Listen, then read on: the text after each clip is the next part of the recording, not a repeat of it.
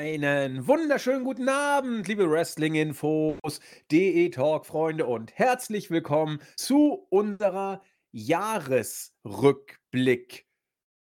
Review-Podcast-Formatveranstaltung äh, hier bei Wrestling-Infos.de. Ich habe gerade gesehen, da war ein, ein WI-Weihnachtsmann äh, kurz zu sehen. Da hat sich unser Technikexperte nicht lumpen lassen, mit feinsten ja, technischen Spielereien zu glänzen. Deswegen heiße ich ihn auch herzlich willkommen an der Regie heute für den ein oder anderen Zwischenruf, vielleicht auch in fachlicher Hinsicht zu äh, gebrauchen. Stichwort NXT 2.0. Herzlich willkommen, der früher kein Alkohol, dann viel Alkohol, jetzt wieder kein Alkoholtrinker, aber mit immer einer charmanten Stimme aufgelegten Julian, den äh, Just Jules JE260815 sowieso. Äh, Krakra, wunderschönen guten Abend. Ja, du hast den Weihnachtsmann gesehen, aber sei froh, dass du nicht gehört hast, was währenddessen lief. Was lief denn währenddessen? Ja. Ah, ich habe heute gehört, äh, Last Christmas zum ersten Mal seit seinem Erscheinen vor, ich glaube mittlerweile 37 Jahren in Deutschland endlich auf 1. Oh endlich auf 1. Das muss ich mal vorstellen dass das Ding, also ich habe mir gedacht, wie, wie kann Mariah Carey immer äh, auf 1 sein? Mittlerweile hat es äh, jetzt der letzten Ausgabe der Charts, es war eigentlich die letzte Chance, dass man es auch schaffen kann, weil als, ab nächster Woche geht es ja wieder bergab, weil Weihnachten vorbei ist. Äh, Respekt an Wham! Last Christmas auf Nummer 1 und dazu sei gesagt, ich bin immer noch im Rennen. Und Julian, jetzt bitte, mach mich hier nicht fertig. Also ich, ich will mal gucken, ob ich bis, es, es, ist ja bis Weihnachten 24 Uhr. Also Weihnachten kann man noch fallen, wenn ich Nein, nein, nein. Ich habe hab den B3X42 scheinbar erwischt und damit bin ich zufrieden. Wer ist denn B3X42 im Board? Das würde mich mal interessieren mit unserem, also wir haben für all die es nicht wissen, im, im Board äh, jedes Jahr, ich glaube seit über fünf Jahren, ein äh, Last Christmas Spiel. Das besteht darin, dass man äh, versuchen sollte, vom 1.12. bis zum 24.12., ich meine 24 Uhr, also wenn, die, wenn der Zeiger umschlägt auf 0 Uhr, ah, BAT, wunderbar ähm, muss man versuchen, nicht Last Christmas zu hören. Das Spiel basiert auf äh, Ehrenkodex, dass man, wenn man es hört, sich offiziell meldet und sich selber aus dem Spiel ähm, dann ausscheiden lassen muss. Und da gibt es immer so fiese Leute, die dann irgendwelche Links im Board streuen oder alles Mögliche versuchen. Äh, ich glaube, irgendwann war es auch mal, Julian, dass du während des Podcasts mal Last Christmas eingespielt hattest. Ich meine, das warst du doch damals. Ja, das kann gut sein. Ich glaube, ich habe es schon mal versucht, ja. Ja, das habe ich auch, das haben auch einige gehört und einige waren dann äh, erledigt. Ja, wunderbar. Ähm, also ich muss sagen, das ist wie ein guter Wein. Ich fand es zuerst wirklich widerlich. Mittlerweile kann ich es ganz gut hören. Ich schäme mich fast, es zuzugestehen, aber äh, es ist tatsächlich so.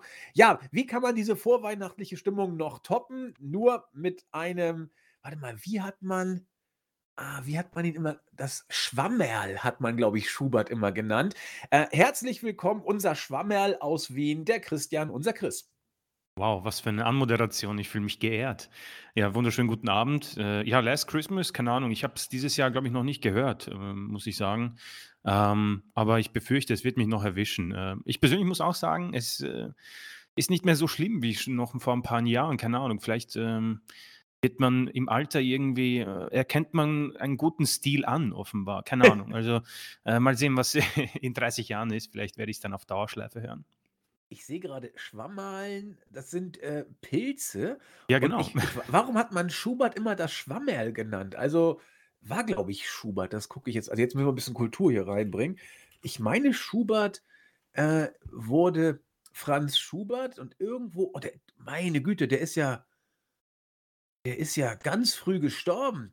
Der war ja mal gerade erst 34. 34, 35. So, und irgendwie, so, Franz Schubert Schwammer, das will ich ganz kurz äh, schauen, warum man ihn Schwammer. Aufgrund seiner rundlichen Statur. Ah, hast du gerade nachgeschickt? Ja. Wunderbar. Okay, also. Und weil er nur ein Bein hat. Wie bitte? Nicht? Schubert hat, ist ja egal. Ähm, auf jeden Fall ist er nicht lange, hat er leider nicht lange wirken können, aber Schubert ist so einer von, so, weiß nicht, kurz nach Mozart, glaube ich, schon fast Österreichs großer ja, Klassik. Äh, Skal äh. Aber egal, wir wollen hier gar nicht weiter in kulturelle Bereiche abdriften, sondern bleiben gleich beim Trash, nämlich beim Wrestling. Ja, wir wollen, eigentlich ist der Platz gar nicht so gut, habe ich schon in der Anmoderation gesagt, weil wir den Jahresrückblick vor Weihnachten machen. Normalerweise kommen ja sämtliche Jahresrückblickformate immer zwischen Weihnachten und Neujahr. Wir haben gesagt, komm, egal, wir packen es jetzt einfach mal vor Weihnachten, weil in den Weihnachtstagen und danach ist jeder irgendwie unterwegs. Heute ist natürlich auch ungünstig, weil die meisten noch Geschenke kaufen, aber wir sagen, komm, wir müssen es ja irgendwann machen und dann machen wir es jetzt. Und wer mag, kann den Jahresrückblick ja auch immer nochmal sich anhören, wer heute nicht dabei ist. Wir stellen ihn ja natürlich live und halten ihn auch noch auf der Startseite. Wir müssen mal gucken, Chris, ob wir dann für nächste Woche Donnerstag noch was machen oder ob wir den Jahresrückblick dann nochmal bringen. Können wir ja spontan entscheiden. Wir sind da ja, Ja, flexibel. wenn wir, wir können ja Day One vielleicht kurz eine Preview machen, wenn wir Lust haben. Ah, das ist eigentlich eine gute Idee. Das finde ich gar nicht schlecht. Doch, wenn, wenn das zeitlich bei mir passt, wir sind da ja auch flexibel. Die Card steht ja, glaube ich, auch äh, größtenteils. Wir haben, Raw wurde aufgezeichnet, glaube ich, schon für nächste Woche oder SmackDown Ich wurde. glaube, Irgend- SmackDown war das. SmackDown wurde. Ja gut, dann kommt Raw nochmal. Ich will mal kurz schauen. Raw wird dann wohl nochmal live kommen. Ja, 27. Das ist ein ganz normaler äh, Wochentag. Und ja, die Wahrscheinlichkeit ist Ja, groß. schon viele Matches angesetzt. Also, das ist eine vollgepackte Raw-Ausgabe. Ich freue mich. Freust du dich wirklich? Oder? naja, Randy Orton gegen äh, Otis, das ist ja sehr knackig. Deswegen äh, habe ich gar keine andere Wahl, als mich zu freuen. Schwammerl. Ja, Schwammerl. da bin ich sehr gespannt. Nein, das meine ich jetzt nicht auf, also hier nicht, nicht Bodyshaming, ja. Also ich, ich kriege das Wort Schwammerl einfach nicht mehr aus dem Kopf. Äh, ich weiß gar nicht, wie ich drauf gekommen bin. Hm, Aber so ein typisches Wiener Wort finde ich irgendwie. Schwammerl, also mehr Wien, finde ich, geht gar nicht.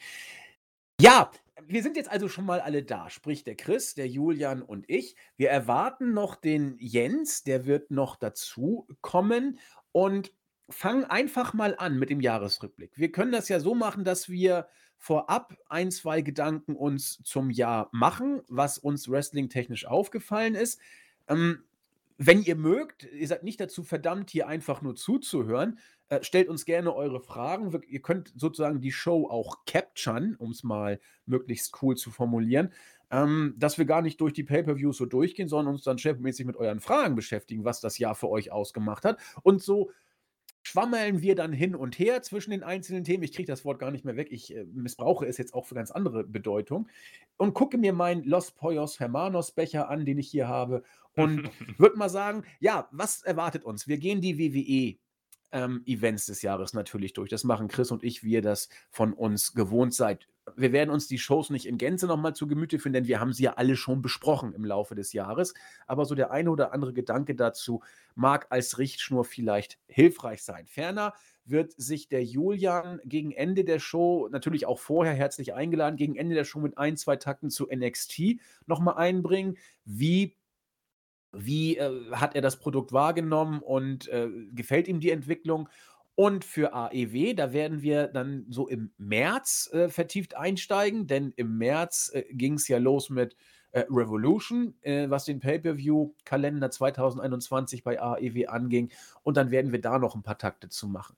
Was ein bisschen runterfällt leider, ist äh, New Japan Pro Wrestling, generell japanisches Wrestling. Dafür hatten wir den Shuyaku Chris eigentlich eingeplant. Der hatte auch schon zugesagt, aber familiäre Verpflichtungen kurzfristig, insbesondere jetzt aufgrund weihnachtlicher Ereignisse, äh, haben ihm dann leider einen Strich durch die Rechnung gemacht. Ich habe mich sehr auf ihn gefreut, aber das holen wir irgendwann nach.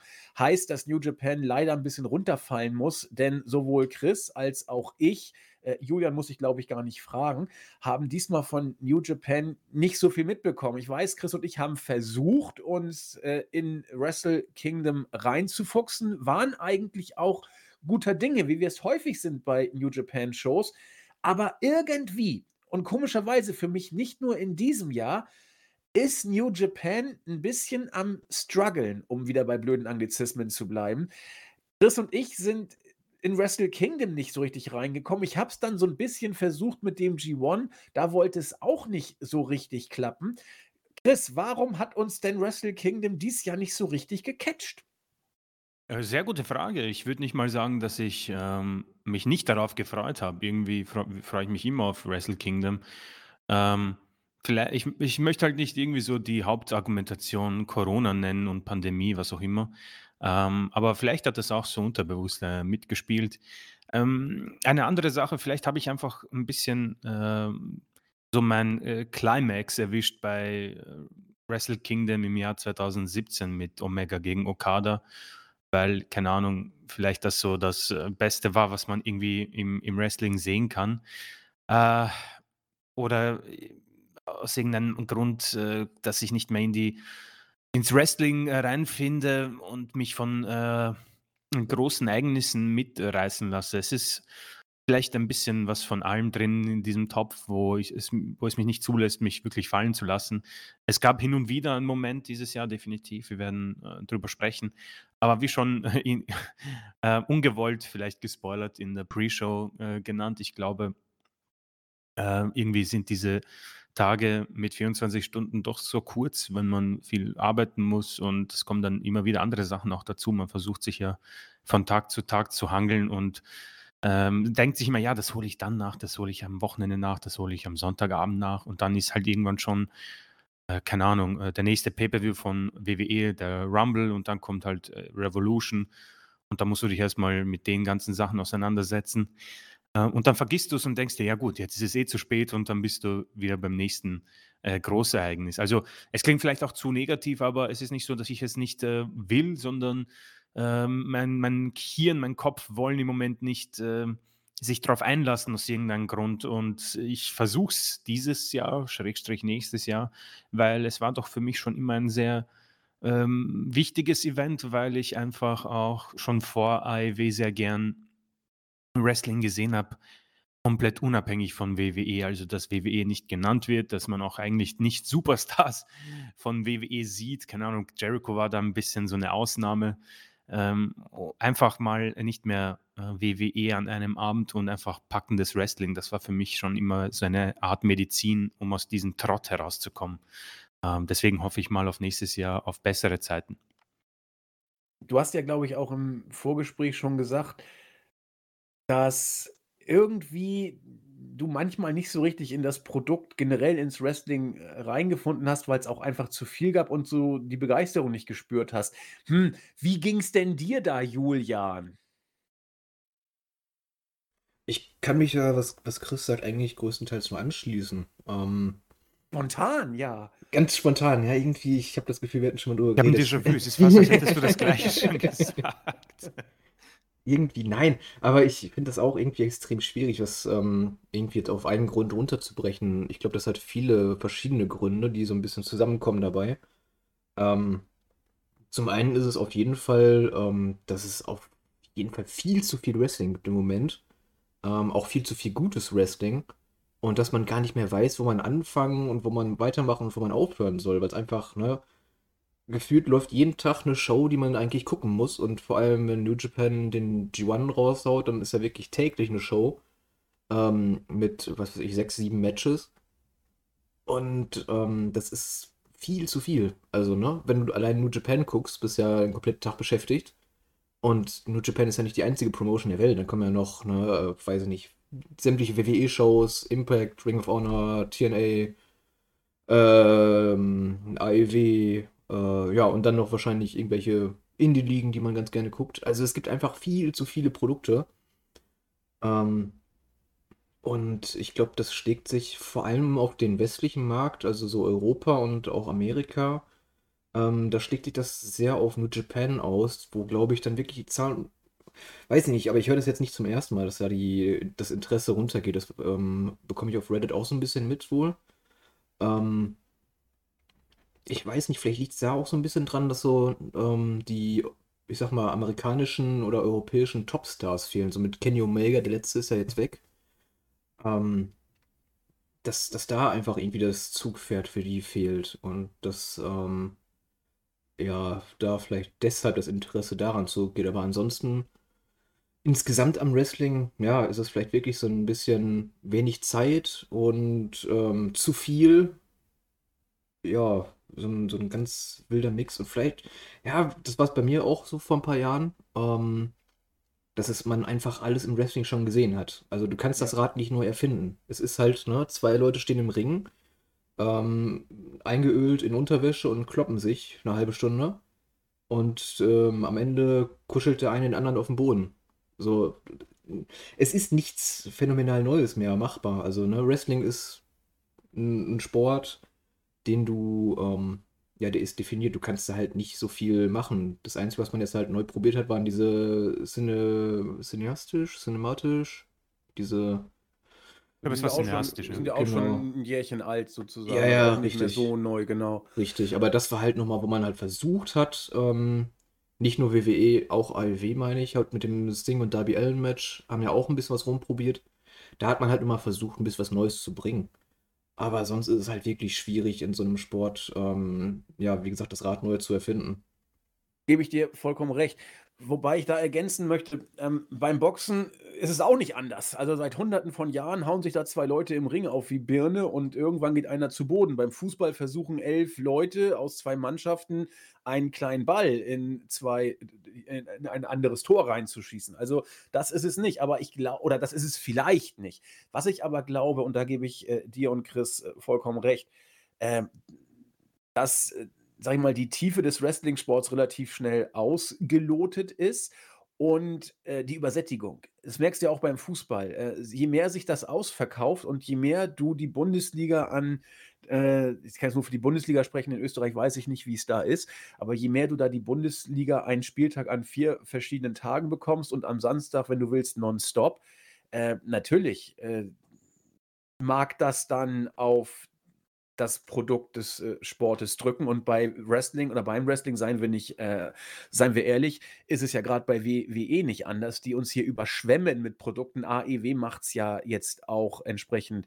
äh, so nach. Die werden ja auch oder haben schon diverse Formate am Start und überlegen, das noch weiter auszubauen. Mag sein, dass das noch ein Grund ist, der da mit reinspielt. Und wie Chris schon sagte, ich, ich würde fast schon sagen, man versucht es dann nachzuholen, aber dann wird es problematisch. Wenn irgendetwas zu einem Pflichttermin wird und nicht zu etwas, worauf du dich freust, dann äh, mag das an der Leidenschaft ein bisschen nagen. Und das ist vielleicht ein ganz gutes äh, Stichwort, was heißt Stichwort, aber eine ganz interessante Diskussion, um vielleicht den Mann ins Spiel zu bringen, der sich jetzt auch tatsächlich bei uns eingefunden hat. Ich weiß nicht, ob es das Wetter war. Jetzt ist er auf jeden Fall da. Immer noch in der Einführungsdiskussion, wie war das Wrestling-Jahr? Und ähm, aus unserer Sicht war da, äh, Chris hat es angesprochen, der Tenor, ja, es hat ihn nicht mehr alles so richtig gecatcht. Die Momente, die ihn in Erinnerung bleiben, sind rar. Und wir philosophieren gerade über die Gründe, warum es so ist und warum man es vielleicht auch anders sehen kann. Jens kann sich aussuchen, wo er jetzt den Ball aufnimmt. Ich heiße ihn herzlich willkommen aus Dresden, der JME der Jens. Guten Tag.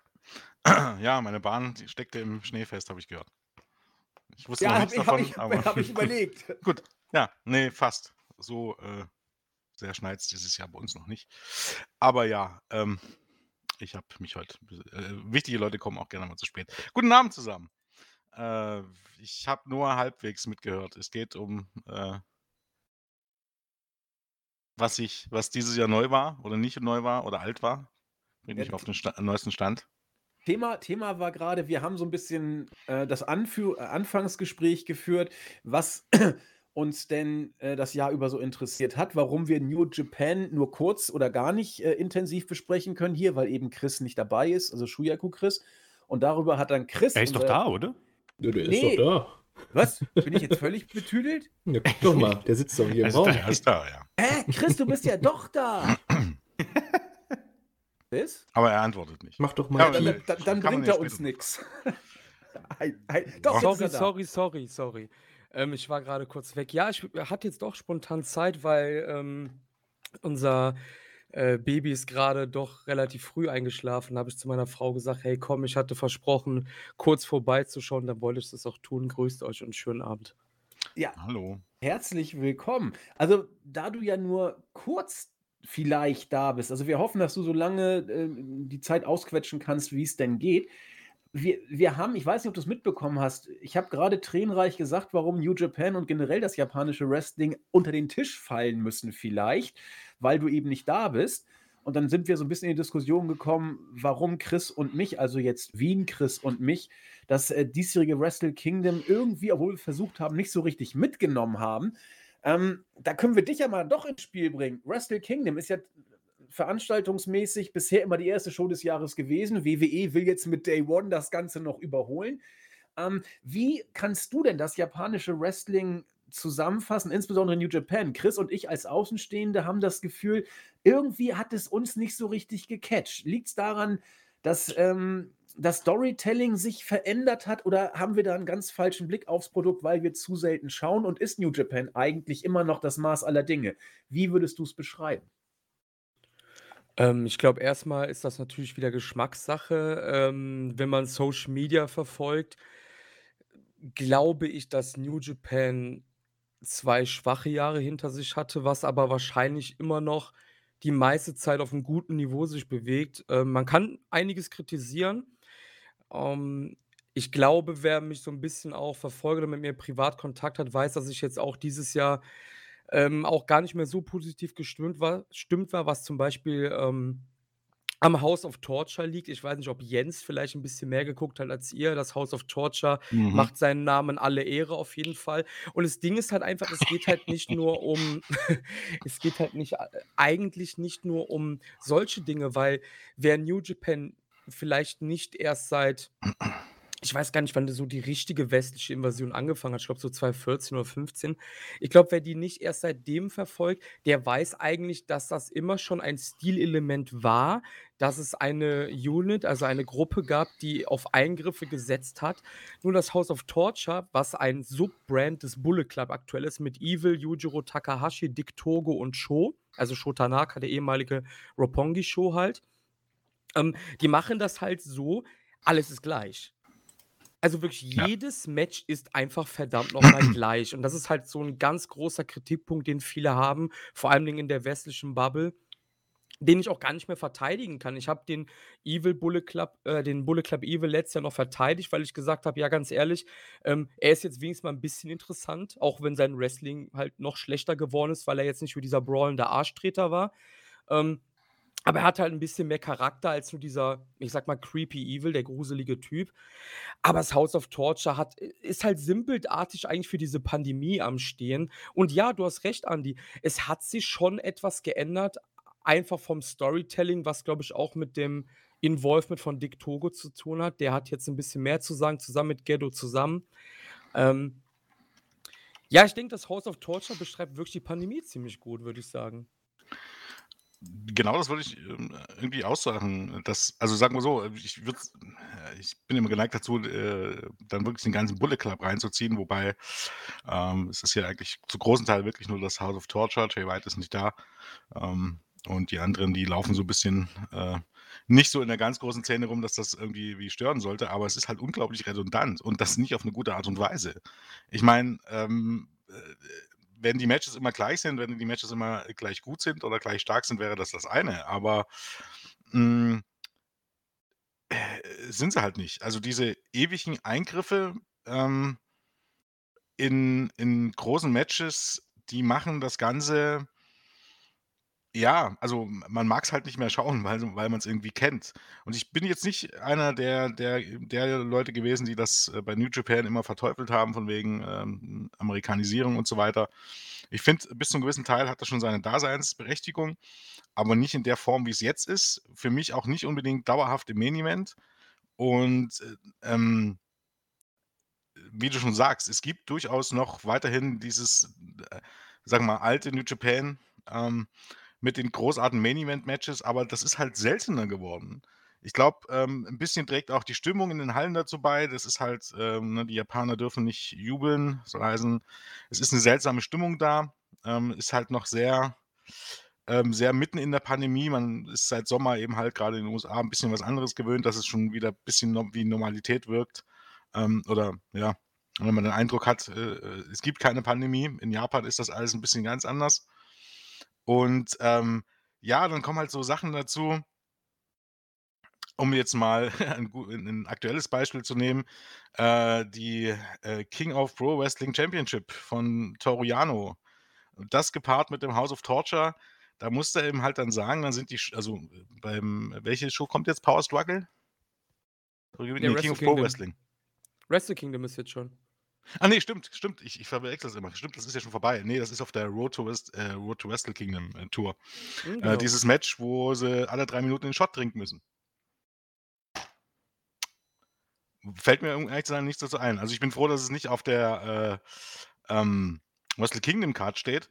Aber sowas hat auch nichts mit westlichem Booking zu tun. Also im letzten Jahr ist Toriano für mich noch mehr zu einer Hassfigur geworden. Also ich weiß, es, also man ist ja immer geneigt dazu, äh, alles, was mit House of Torture zu tun hat, Dick Togo zuzuschreiben. Ich weiß nicht, ob das irgendwie so der, der WWE-Effekt vielleicht auch ist, wo man auch immer ähm, schlechte Dinge einer bestimmten Person zuschreibt, dass es am Ende nicht Vince McMahon war. Ähm, aber ich finde halt, es haben sich da Dinge eingeschlichen.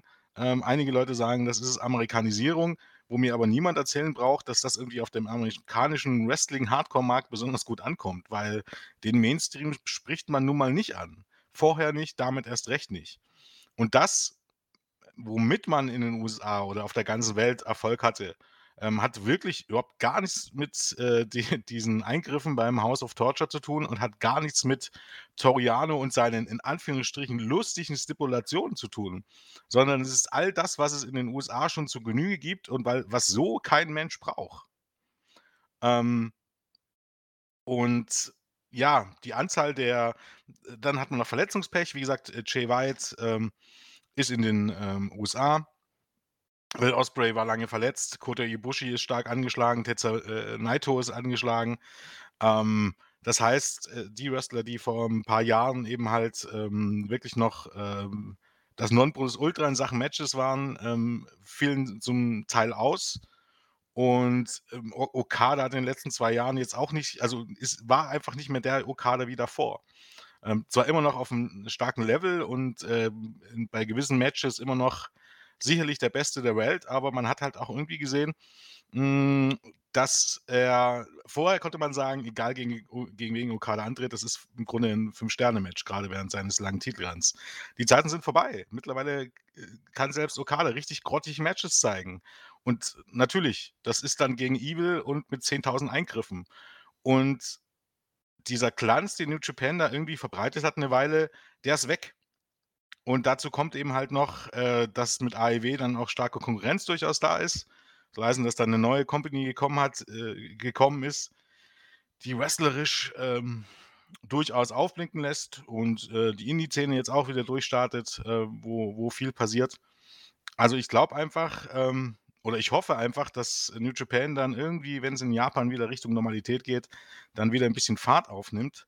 Und dass man sich das, wenn Dick Togo da wirklich so viel zu sagen hat und das alles auf seinen Mist gewachsen ist, dass man da vielleicht mal nochmal drüber nachdenkt, denn ich glaube, ähm, dieser Angriff auf den restlichen Markt, äh, das wird so. Fi- Würde ich auch äh, so unterstreichen. Vor allen Dingen finde ich interessant, was ähm, unser Shuyaku Chris gesagt hat. Ähm, zwei eher schwächere Jahre von New Japan. Und das deckt sich tatsächlich so mit meiner Laiensicht auf das Produkt. Äh, Ich werde das nicht vergessen. Was heißt, es ist eigentlich nur ein Detail, aber es ist mir gerade wieder bewusst geworden, als wir damals mit äh, ein paar Jungs, es waren Jens, äh, ich, Ben, Olli und Stunner waren wir ja in New York 2019 und haben uns äh, WrestleMania und alles drumherum angeguckt. Unter anderem eben auch die Show im Garden äh, von Ring of Honor und New Japan Pro Wrestling. Und wir hatten damals beim NXT Takeover ja nach der Show äh, Brian Alvarez und äh, Vinny V noch äh, getroffen und abgefangen und ein bisschen mit, mit denen geschnackt. Und dann habe ich Brian Alvarez gefragt, ähm, Are you looking forward uh, to the show tomorrow? Und dann äh, meinte er nur, Yeah, uh, I'm uh, really happy uh, to see the New Japan Show. Also er hat gar nicht von Ring of Honor gesprochen. Er hat damals nur gesagt, die New Japan Show, was ich bezeichnend fand. Das war, glaube ich, so der Moment, wo New Japan äh, im, im westlichen Wahrnehmungsbereich auf dem höchsten Stand sich befand. Allerdings auch da schon zum Zeitpunkt, äh, wo Kenny Omega und äh, die Bucks ja schon äh, weg vom Fenster waren und ähm, mit, mit AEW ja schon verbandelt waren. Das heißt, man hat damals den Garden ja auch äh, ausverkauft mit der äh, mit dem Line-Up Bugs und Omega, die da ja schon nicht mehr da waren. Und ich habe das Gefühl, dass New Japan da schon so ein bisschen am, am Sinken oder im Sinkflug äh, sich befand, obwohl man es noch gar nicht so wahrgenommen hat. Und deswegen fand ich interessant, als Chris sagte, so zwei nicht so starke Jahre. Das deckte sich dann so ein, rückblickend so ein bisschen mit dem, was ich auch wahrgenommen habe. Wo wir dich jetzt da haben, Chris, was würdest du denn äh, 2021 aus japanischer Sicht äh, hervorheben wollen? Wenn wir dich da haben, müssen wir dich ja auch ausnutzen. Hm, ja, ähm, jetzt komme ich hier mit meinem Nerdkram. Ne? Also ich bin in diesem Jahr, wäre meine japanische Promotion of the Year wahrscheinlich eher, wenn wir bei den Großen bleiben, müsste man auf jeden Fall Pro Wrestling Noah nennen. Ähm, ich habe so eine schwierige Beziehung zu Noah. Ich finde, aktuell ist das so ein bisschen mir zu sehr auf den Hype-Train, weil ich das ich traue mich das hier gar nicht zu sagen vor Leuten, weil das kann wieder nur nach hinten losgehen wahrscheinlich, aber mir ist das so ein bisschen so so 'n abgekupfertes Produkt von New Japan, was man ja auch gesehen hat, als man den ähm, die Global League, also quasi das Äquivalent zum G1, einfach mal N1 genannt hat, also Noah Number One quasi. Ähm, N1 Victory, um genauer zu sein. Das ist so jetzt denen ihr neues Turnier. Und allgemein, ja klar ist der der Stil vor allen Dingen in der in der Crunch Time, also zum Ende des Matches so ein bisschen anders. Da kann es auch mal ein bisschen eher wie der eigentliche Strong-Style ist, da kann halt auch mal ein Match halt durch einen Strike beendet werden. Ähm, das New Japan, was wir alle kennen, ist ja spielt ja gerne mit dem Begriff Strongst, aber eigentlich ist das eher Kings Road Style, also so wie All Japan war unter Baba. Mhm. Ne, aber Noah hat das ganz gut gemacht in diesem Jahr, hatte ähm, zwar meiner Meinung nach auch ein paar schwächere Sachen, wie zum Beispiel die Sache mit äh, Keijimoto, aber das ist halt auch wieder subjektiv einfach nur. Viele haben das ja auch abgefeiert, nochmal Keijimoto auf dem höchsten Olymp zu sehen.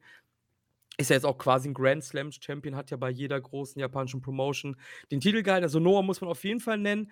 Ähm, welche ich nenne, ist jetzt ähm, relativ kleine Promotion, die aber für mich ein unfassbar starkes Jahr hatte, ist äh, Freedoms. Ist eine Deathmatch-Promotion ähm, aus Japan relativ klein, zieht in der Korakuen Hall, wenn sie die unter Normalbedingungen haben, schon fast das ausverkaufte Haus.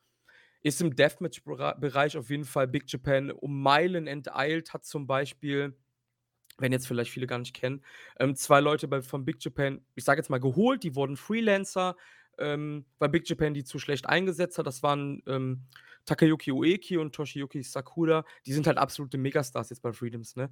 Und halt, weil die das halt einfach unfassbar gut booken. Man kann sagen, Freedoms ist so ein so ein gut gebucktes Produkt, aber halt nur mit Deathmatch-Wrestling. Wenn man jetzt mit Deathmatches nichts anfangen kann, dann wird auch Freedoms für einen nichts sein.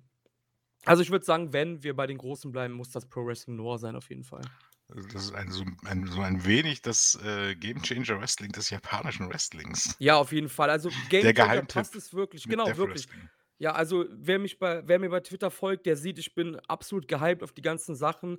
Ähm, am zweiten Weihnachtstag, am ersten Weihnachtstag ist dann die größte Show des Jahres bei Freedoms, Blood Xmas, die von Jun Kasai quasi produziert wird. Ähm, unfassbar gut gebuckt, wie gesagt, relativ simpel, aber halt gut. Also, ja, ist aber nicht jedermanns Sache auf jeden Fall. Aber wenn, bei den Großen, Noah. Ja, vielen Dank. Also ihr habt schon gehört, wenn unser Chris beim japanischen Wrestling ins Schwärmen kommt, dann kommen auch die, wie er so ein bisschen entschuldigend sagte, nerdigen Details. Aber das finde ich gerade das Gute daran. Dafür ha haben wir ihn ja sozusagen bei uns. Und wenn ihr neugierig geworden seid, ich kann euch da wirklich nur empfehlen, ähm, Sonntag ist dann meistens Shuyaku-Zeit, wenn es denn zeitlich passt. Er hat es ja schon gesagt, ähm, Nachwuchs, Familie, Job, da sind viele Verpflichtungen. Aber äh, Chris, es kommt ja wieder jetzt regelmäßiger, der Shuyaku-Podcast. Und da seid ihr dann gut aufgehoben bei ihm. Oder wie, wie ist die Planung? Dass es dann wieder ab und zu mal kommt, meine ich, ne? Genau, wir haben uns jetzt quasi ähm, verstärkt mit der Miriam, die, ähm, wer, wer auf Twitter ja, aktiv ist, der wird sie kennen, weil sie ist ein ähm, unfassbares Noah-Lexikon. Ähm, hat jetzt einfach mal mitgemacht, fanden wir ganz gut, hat gut, ganz gut gepasst, auch so auf menschlicher Ebene, wird jetzt bei uns mitmachen bei Shuyaku. Und ähm, ja, Marius und Miriam haben schon geplant, ich glaube, am 2.1. werden die beiden dann, ja, ich sage jetzt mal, die Indie-Sleaze abgrasen. Also wird es einen Podcast geben zu der Noah-Show vom 1. Januar. Ich glaube, Zero One wird gemacht. Ähm, All Japan wird gemacht, wahrscheinlich auch Freedoms. Und dann gibt es am 9.1. dann mit mir zusammen, weil dafür muss ich mir auf jeden Fall Zeit nehmen. Dann gibt es dann ähm, ja, das dreitägige Wrestle Kingdom E- Event. Das heißt, im Januar wird es auf jeden Fall schon wieder richtig losgehen. Wenn ich keine Zeit habe, wie gerade gehört, werden die beiden das schon rocken. Wunderbar. Also bei uns wird auch äh, das japanische Wrestling tatsächlich nicht zu kurz kommen, auch wenn es eben nicht das ist, was die allermeisten hier gerne im, im ja, ich will nicht sagen im, im westlichen Hemisphärenbereich, aber zumindest auch bei uns auf der äh, Startseite und auch im Board natürlich schwerpunktmäßig äh, haben, da wollen, das ist natürlich WWE und AEW. Und natürlich werden wir auch heute darüber sprechen, ein bisschen NXT auch. Das heißt natürlich nicht, dass wir zu gegebener Zeit auch äh, das japanische Wrestling hier zu ja, seinem Recht kommen lassen. Das heißt also, Chris, wenn da irgendwelche äh, Aspekte sind oder wo du einen Vergleich zum japanischen Wrestling ziehen möchtest, bei dem, was jetzt kommt, fühl dich äh, sehr frei, gerne einfach dazwischen zu grätschen. Und ich meine auch, das ist das erste Mal, dass wir überhaupt einen Podcast zusammen machen, Chris, wenn ich mich recht erinnere, oder? Ich So. glaube ja, ne? Ich glaube ja, oder? Ja, also wir haben natürlich so schon mal bei beim, äh, als wir euch dann vorgestellt haben, klar, da warst du Genau. natürlich dabei. Aber ich meine, dass wir schon mal äh, sonst was zusammen aufgenommen haben. Wir haben letztes Mal Wrestle Kingdom angedacht, aber da bin ich ja eben durch die Show nicht komplett durchgekommen. Deswegen mussten wir es leider äh, ad acta legen. Aber guck mal, unverhofft kommt oft. Heute ist zum Beispiel dann endlich der Tag. Finde ich total klasse, dass das jetzt dann doch noch funktioniert hat. Ja, ähm, wir können ja mal auflösen. Die Frage wurde gestellt bei uns im Chat. Wie habt ihr es denn 2021 mit New Japan gehabt? Habt ihr entweder fast jede Show verfolgt oder nur gelegentlich oder nö, eigentlich gar nicht und wenn überhaupt mal reingeschaut? Ähm, Julian, willst du mal auflösen?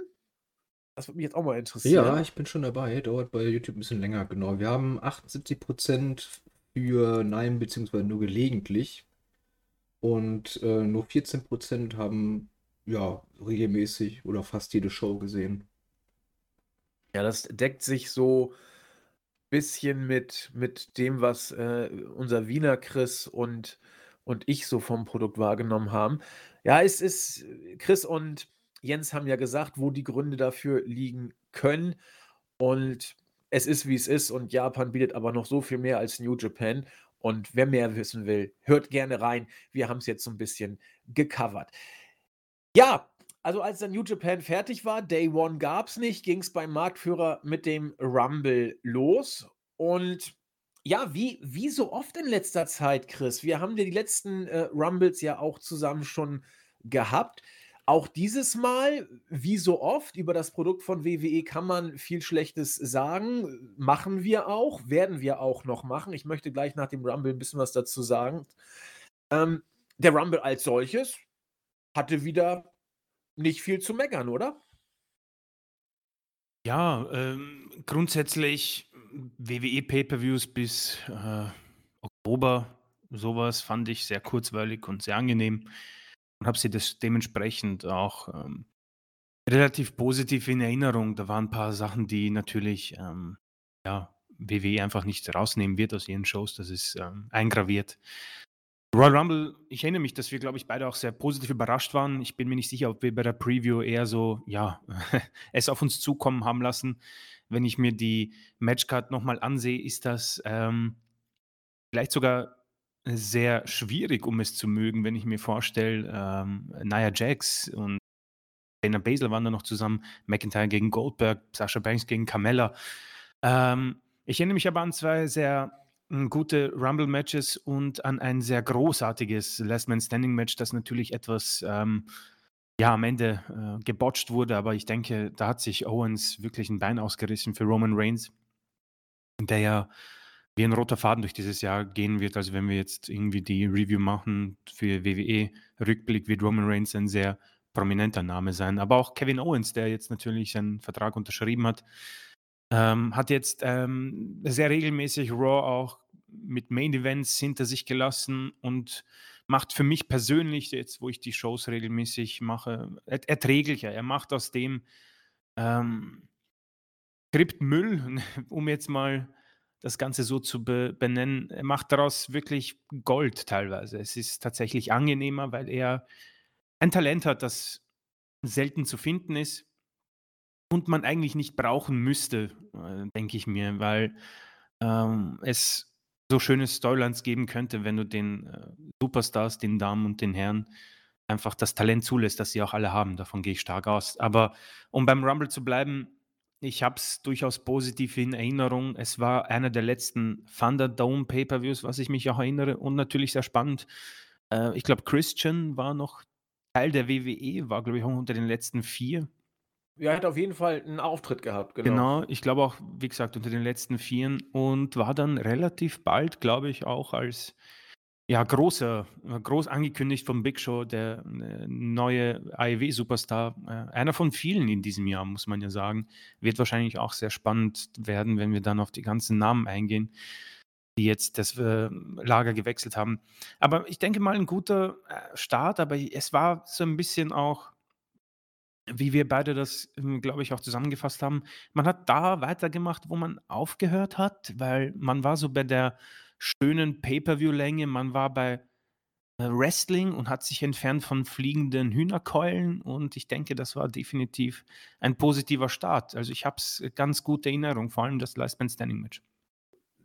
Dazu gibt es auch noch zu erwähnen, Bianca Belair als Siegerin des Rumbles von Chris und mir das ganze Jahr 2021 über skeptisch begutachtet. In den letzten Wochen dann von uns allerdings immer positiver wahrgenommen worden, was überrascht ist oder uns überrascht, weil der Push hörte auf und sie gewann an Profil, was bei WWE kaum jemand noch hinbekommt, zumindest aus der Sicht von Chris und mir. Und hätte ich jetzt nicht gerade eben nochmal nachgeguckt, ich hätte nicht mehr gewusst, dass Edge den Rumble gewonnen hat. Ich habe das nicht mehr auf dem Schirm gehabt. So wie er danach äh, im Jahr mehr oder weniger unter ferner Liefen, in Anführungszeichen, das ist jetzt ein bisschen übertrieben gesagt, eingesetzt wurde. Ähm, er war bei WrestleMania im Titelmatch, aber da kam noch Daniel Bryan dazu. Er hatte danach die Fehde mit Rawlins, wurde dann von Reigns weggefrühstückt. Also irgendwie immer zwischen Baum und Borke. Das fing alles ganz anders an mit dem Rumble-Sieg und hat sich dann so, äh, ja, jetzt äh, gegen Ende des Jahres mit einer Fehde mit The Miz, die eigentlich von Day One, um beim Stichwort zu bleiben, nicht überzeugend war, hat sich dann für Edge so weitergemacht. Ob das jetzt so toll ist für ihn, äh, wissen wir nicht. Er macht es professionell zu Ende, aber da wäre wohl mehr drin gewesen. Ähm, eine Was Sache. vielleicht noch so ein lustiger Ja. Fun-Fact ist zu Edges Rumble-Sieg, ist, ähm, dass er ja den, den Rumble von Position 1 aus gewonnen hat. Und das auch nur, weil man kurz bevor die Show losging, nochmal seinen Spot mit, ich glaube, Randy Orton war die 2, ähm, getauscht hat. Also vorher war Randy Orton als Nummer 1 angekündigt und Edge als 2 und das war kurzfristig nochmal gewechselt worden. Und äh, ja, somit hat Edge dann die Ehre bekommen, von Platz 1 den Sieg einfahren zu können. Aber das erklärt? Also Nee, ich, nee, kann das, mich- nee, nee, das wurde nicht erklärt, das wird einfach gemacht. Um, um ganz, ganz ehrlich zu sein, genau das ist doch WWE in a nutshell. Ja, schon. Vor, vor allen Dingen, er war ja nicht mal der Erste.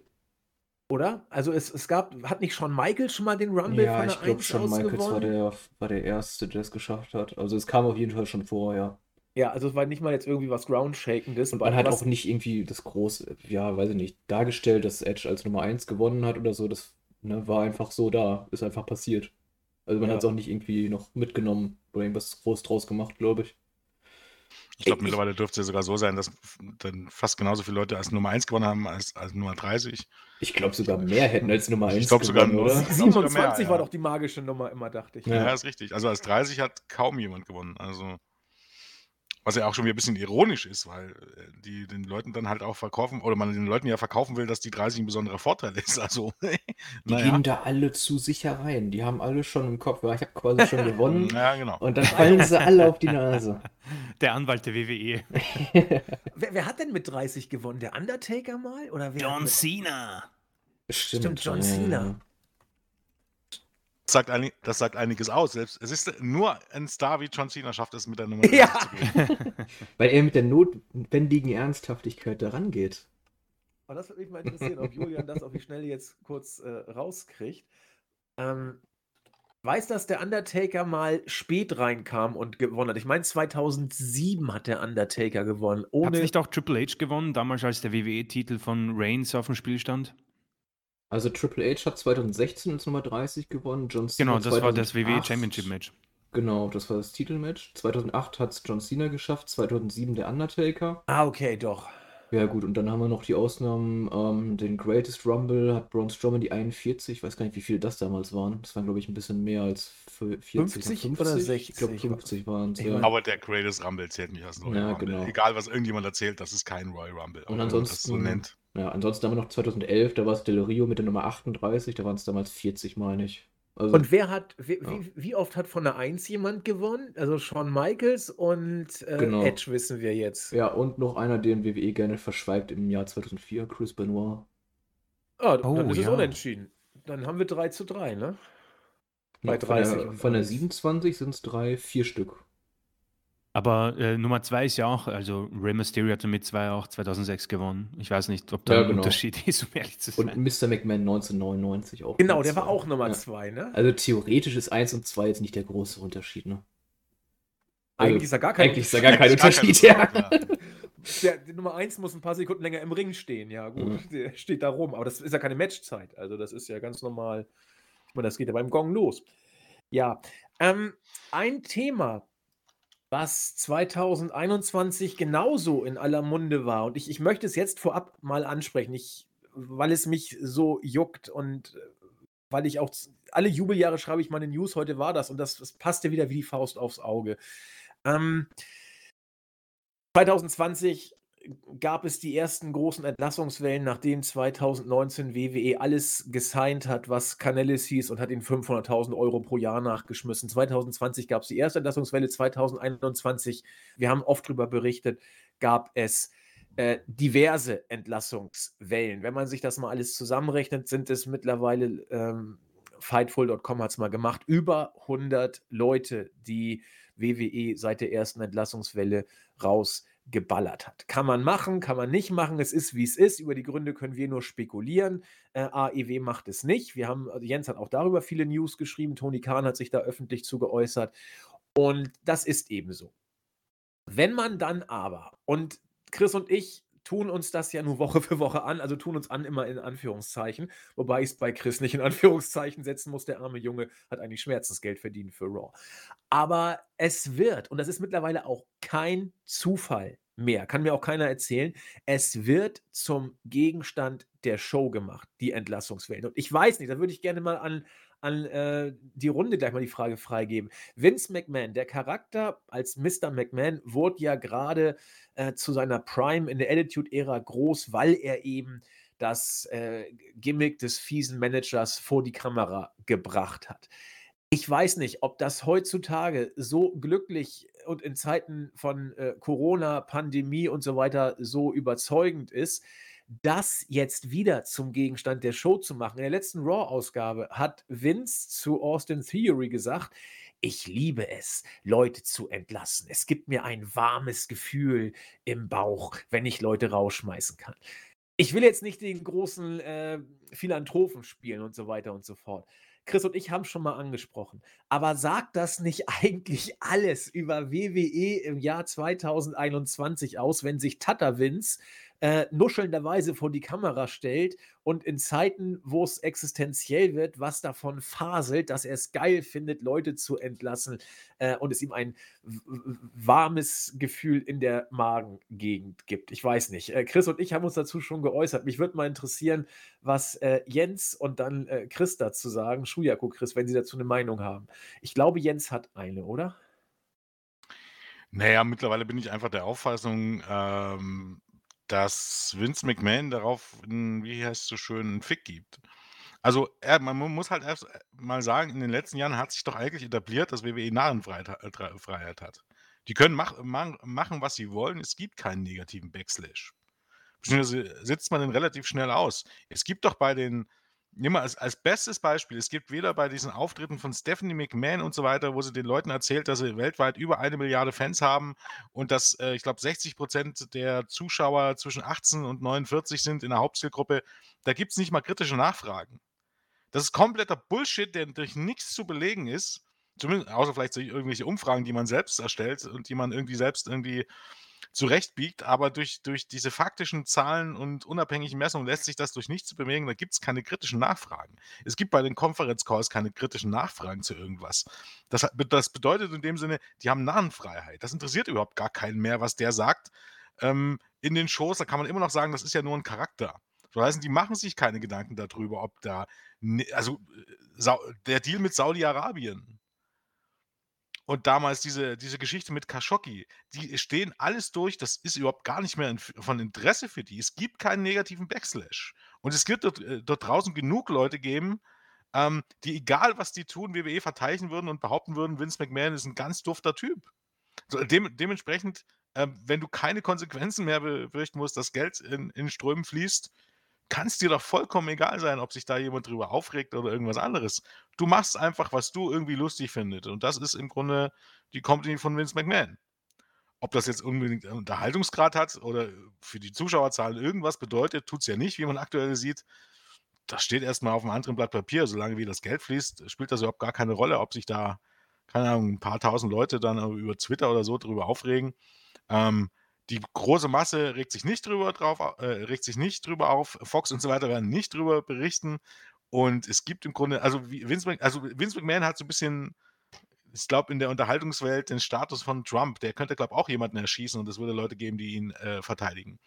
Ich glaube, das ist, wie gesagt, einfach Nahenfreiheit und äh, ja, ne? Oh, ohne Frage, ohne Frage.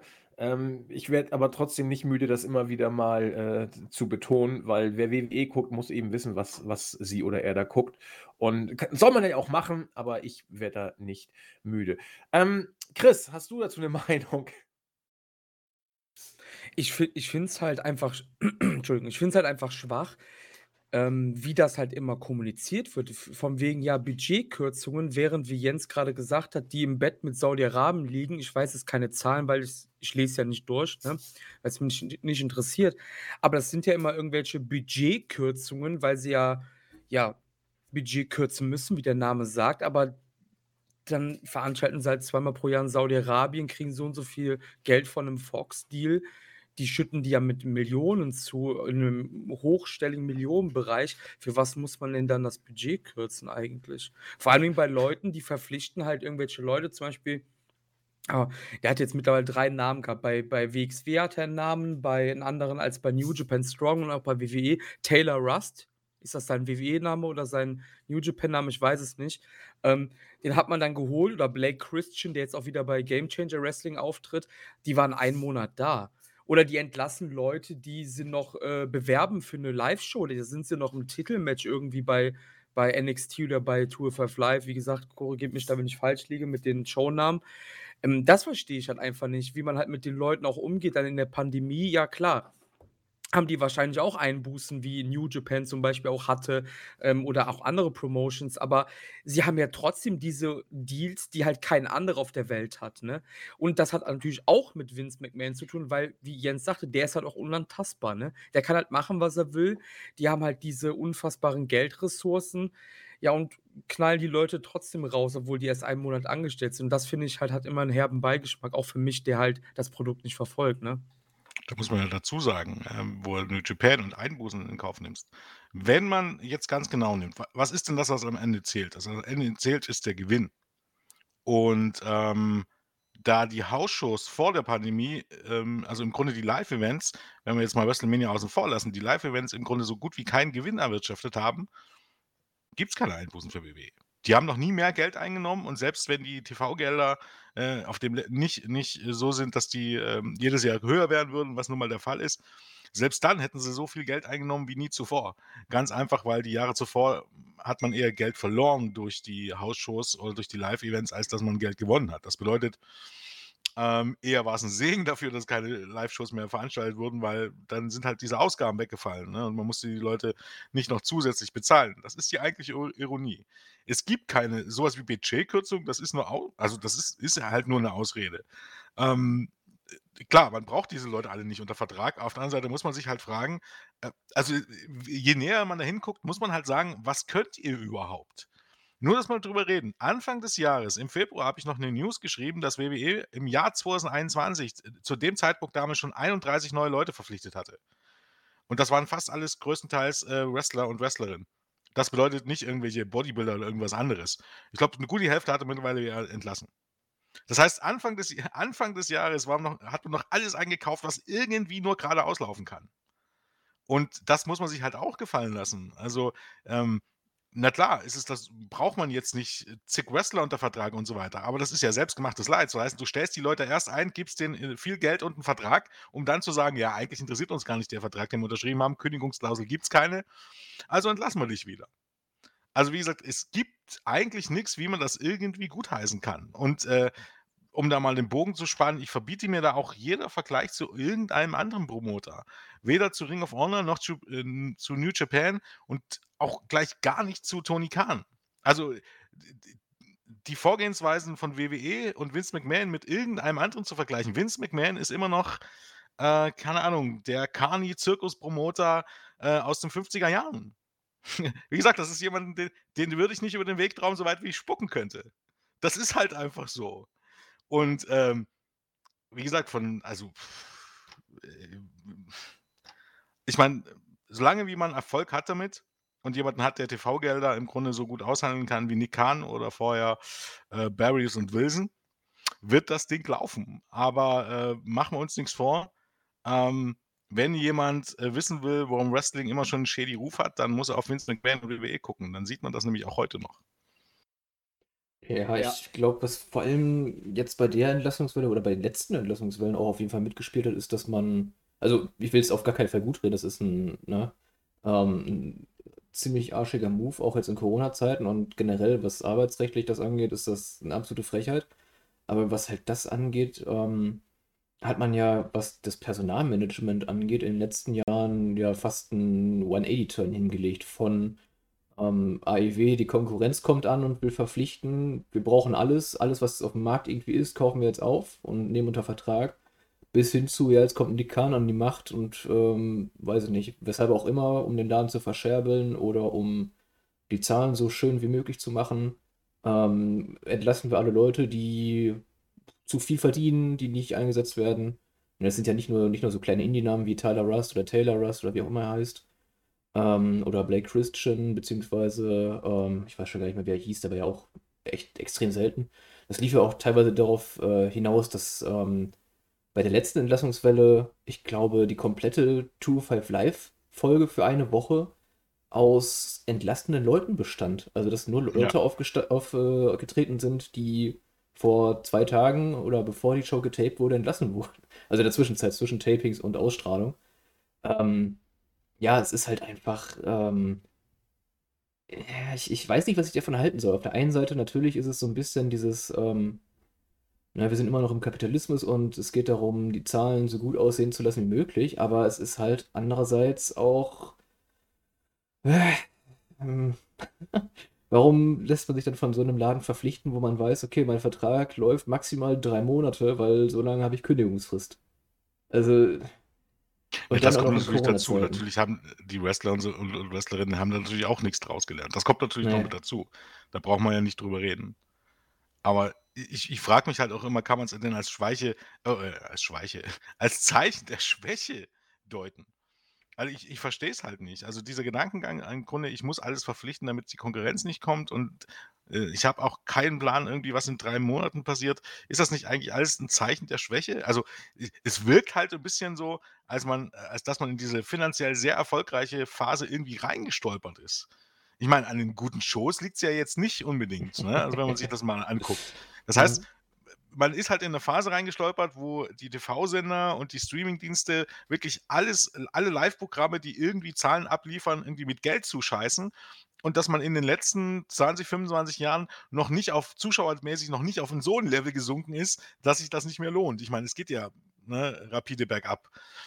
Aber diese Zahlen, die man hat bei den Geschäftszahlen, die sind halt die wirken so entgegengesetzt zu, zu, dem, was man irgendwie so sieht, wenn man sich das alles an, anschaut. Irgendwie. Ja, klar. Das ist ja auch bei den Zuschauerzahlen in der Halle, ist das ja auch so, dass die ne, gehören ja auch zur Story mit dazu irgendwo.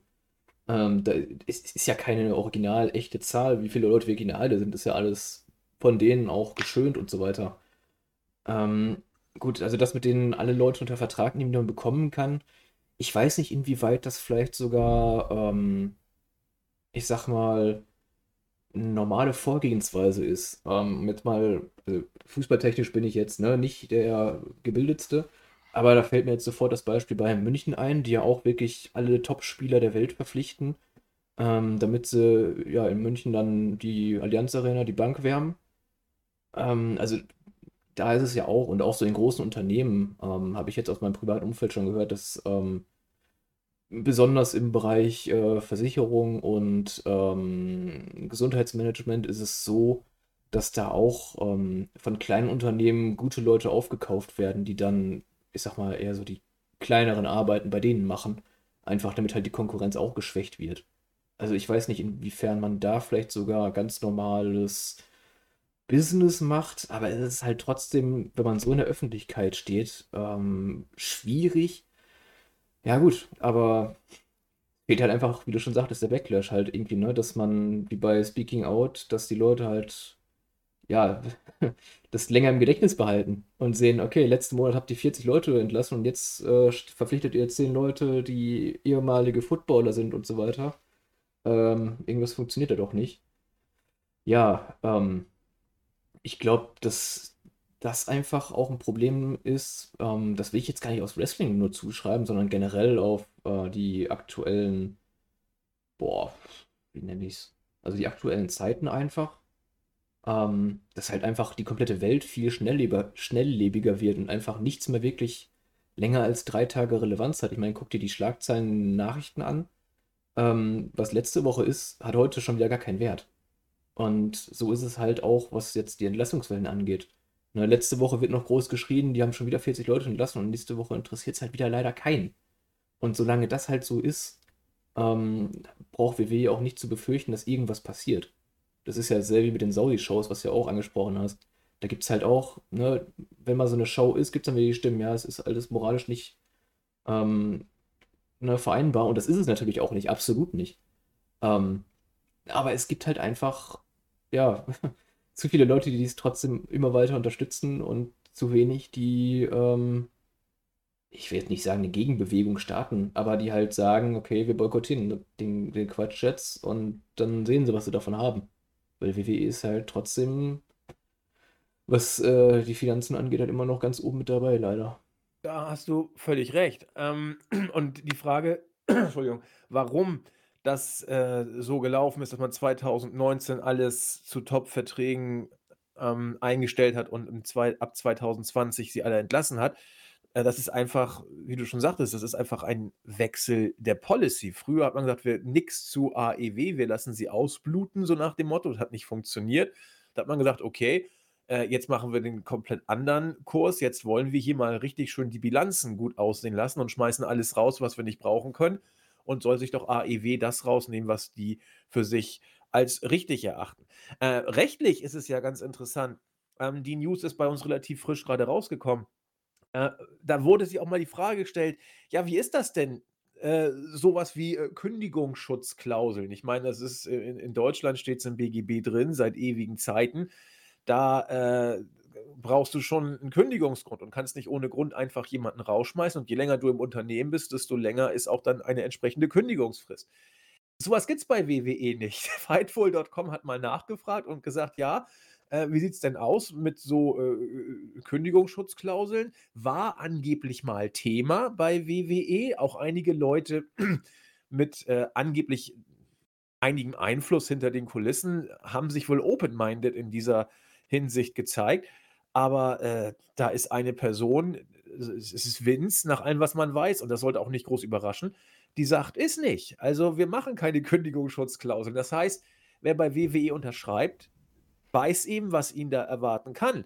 Und wo kein Kündigungsschutz ist, da kannst du die Leute eben von heute auf morgen auch entlassen.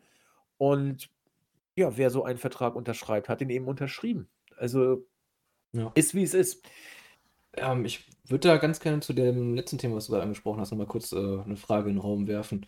Ähm, ich weiß nämlich nicht, wie das generell in Amerika ist, was Kündigungsschutz angeht. Gibt es da überhaupt sowas? Also so wie in Deutschland, dass man wirklich einen Grund angeben muss und so weiter? Oder ist das nur so eine Sache, ähm, die quasi die Unternehmen für sich regeln können. Weil, Naja, zumindest naja, kann der wenn's- sowas verlangen. Ja, ja, natürlich, klar kannst du es in Verhandlungen verlangen, aber wenn es halt sowas vorgeschrieben nicht gibt, sind wir mal ganz ehrlich, gäbe es in Deutschland im BGB keinen äh, festgesetzten Kündigungsgrund, dann wird es hier genauso laufen. Weil welcher, welcher ähm, ne, HR-Manager ist interessiert daran, dass ähm, du quasi Leute an dich bindest, wenn du die, ne, wenn du einfach sagen kannst, ja, okay, wenn mir irgendwas an dir nicht passt, kann ich dich entlassen, ist gut für mein Geld. Also, wenn es diese Vorgaben je nicht gäbe, wird es bei uns wahrscheinlich genauso laufen. Klar, mit Sicherheit. Ich meine, bei WWE geht das ja sogar noch ein bisschen weiter. Kündigungsschutz ist ja die eine Sache. Das bedeutet, man kann dich jetzt bei auch unbefristeten Verträgen nicht ohne Grund kündigen. Hier geht es ja noch ein bisschen was, ein bisschen weiter. Ähm, nehmen wir mal an, das, und, und das gilt ja im Grunde auch weltweit. Ich, lass, es- lass mich jetzt nicht lügen, aber es würde, es gibt auch im American Football oder bei den NBA keine einseitigen Verträge. In Basketball unterschreibt keinen Vertrag für fünf Jahre, der nur einseitig durch den Verein gekündigt werden kann und dann wird er nicht mehr weiterbezahlt. Sowas gibt es nicht. Also ich glaube es zumindest nicht. Ich kenne mich nicht so gut mit den Verträgen aus, aber ich glaube es nicht, dass ein Basketballer einen Vertrag mit irgendeinem ähm, Basketballclub unterschreiben würde und ähm, es würde dann darauf hinauslaufen, dass der Club den nach äh, drei Monaten entlassen kann, wenn er keinen Bock mehr hat, den zu bezahlen. Sondern wenn, dann gibt es eine Abfindung und dann wird das verhandelt. Das sind Verträge mit einer Laufzeit. Das bedeutet, äh, nehmen wir mal das Beispiel Kevin Owens. In der aktuellen Phase ist es also so, du hast zwei große Companies, beide bezahlen gut, WWE kann ein bisschen mehr bezahlen, dafür musst du ein bisschen mehr arbeiten. Wenn ich jetzt drüber nachdenke und das Beste für meine, also das ist doch 'ne eigentlich eine Situation, ne, äh, Spatz in der Hand, Taube auf dem Dach. Also, das bedeutet, ich weiß, Tony Khan, solange wie die die wie die Company existieren wird und es sieht jetzt nicht aus, als dass sie so schnell weggeht, bis 2024 mindestens noch, wird mir das Geld zahlen und er wird mich nicht entlassen. Im schlechtesten Fall verlängert er meinen Vertrag nicht. Oder WWE, wenn Vince McMahon mit meinen, mit, also wenn ich jetzt Kevin Owens wäre, wenn mit meinem Körperbau ist, kann es sein, in drei Monaten kommt er auf die Idee, mich zu entlassen. Und ich weiß, ich habe keinen Schutz, während ich, na gut, vielleicht das Doppelte verdiene. Unterschreibe ich jetzt den Vertrag für die Hälfte der Summe, wo ich weiß, den habe ich jetzt sicher mit drei Jahre lang und nichts kann mir im Grunde passieren, es sei denn, ich lege es drauf an. Oder schreibe ich den Vertrag, wo, wo es im Grunde sich äh, von jedem Tag aufs Neue entscheidet, ob ich in drei Monaten noch Geld bekomme. Ich müsste doch mit dem Klammer, also hier schiebe ich es auch ganz klar auf die Talente, ich müsste doch mit dem Klammerbeutel gepudert sein, wenn ich den WWE-Vertrag unterschreibe. Ja, ich bin ganz ehrlich, ich würde es, glaube ich, genauso machen, tatsächlich, wie Kevin Owens. Ich würde tatsächlich Warum? Einfach aus dem Grund, A, weil WWE irgendwie für jeden Wrestler, glaube ich, schon das Ziel des Lebens ist, auf der einen Seite und auf der anderen Seite, selbst wenn ein Kevin Owens jetzt nach, weiß ich nicht, drei Monaten entlassen wird, dann hat er immer noch die Chance zur AEW zu gehen. Und so lange kann er das gute Geld immer noch mitnehmen. Also das ist ja, Ja, das ist ja, das ist ja keine du Chance, hast- die entgeht bei AEW, da unter Vertrag genommen Na, zu du, werden. du hast aber immer einen Nimbus. Also ich weiß nicht, wie Tony Khan darauf reagiert, aber wenn, nehmen wir mal an, Kevin Owens bekommt jetzt 2 Millionen von WWE angeboten, er bekam eine Million von Tony Khan angeboten. Wenn WWE ihn jetzt entlässt, als Tony Khan biete ich den kein zweites Mal eine Million an. Warum sollte ich denn? Es gibt keine vergleichbare Company, der kann hingehen, wo er will, der kriegt, der kriegt keine 200.000 im Jahr. Ja, er pokert, das stimmt. Ja, ist Pokert richtig. hoch. Ja, klar. Wobei ich auch nicht weiß, äh, ob Vince nicht bei handverlesenen Leuten vielleicht eine Ausnahme macht. Also was Kündigungsschutz und Vert- Vertraglaufzeiten angeht. Es heißt zwar, er macht es nicht, aber ich kann mir schon vorstellen, dass Kevin Owens für Vince eine gewisse Schlüsselrolle da einnimmt. Aber wissen tun wir es nicht, weil wir, wir Aber das kennen sind die doch Verträge dann- nicht. Aber das sind doch dann äh, keine Handvoll Leute. Nee, nee, natürlich. Brock, also Brock Lesnar, Roman Reigns, John Cena. Genau. Ende der Geschichte wahrscheinlich. denke ich auch.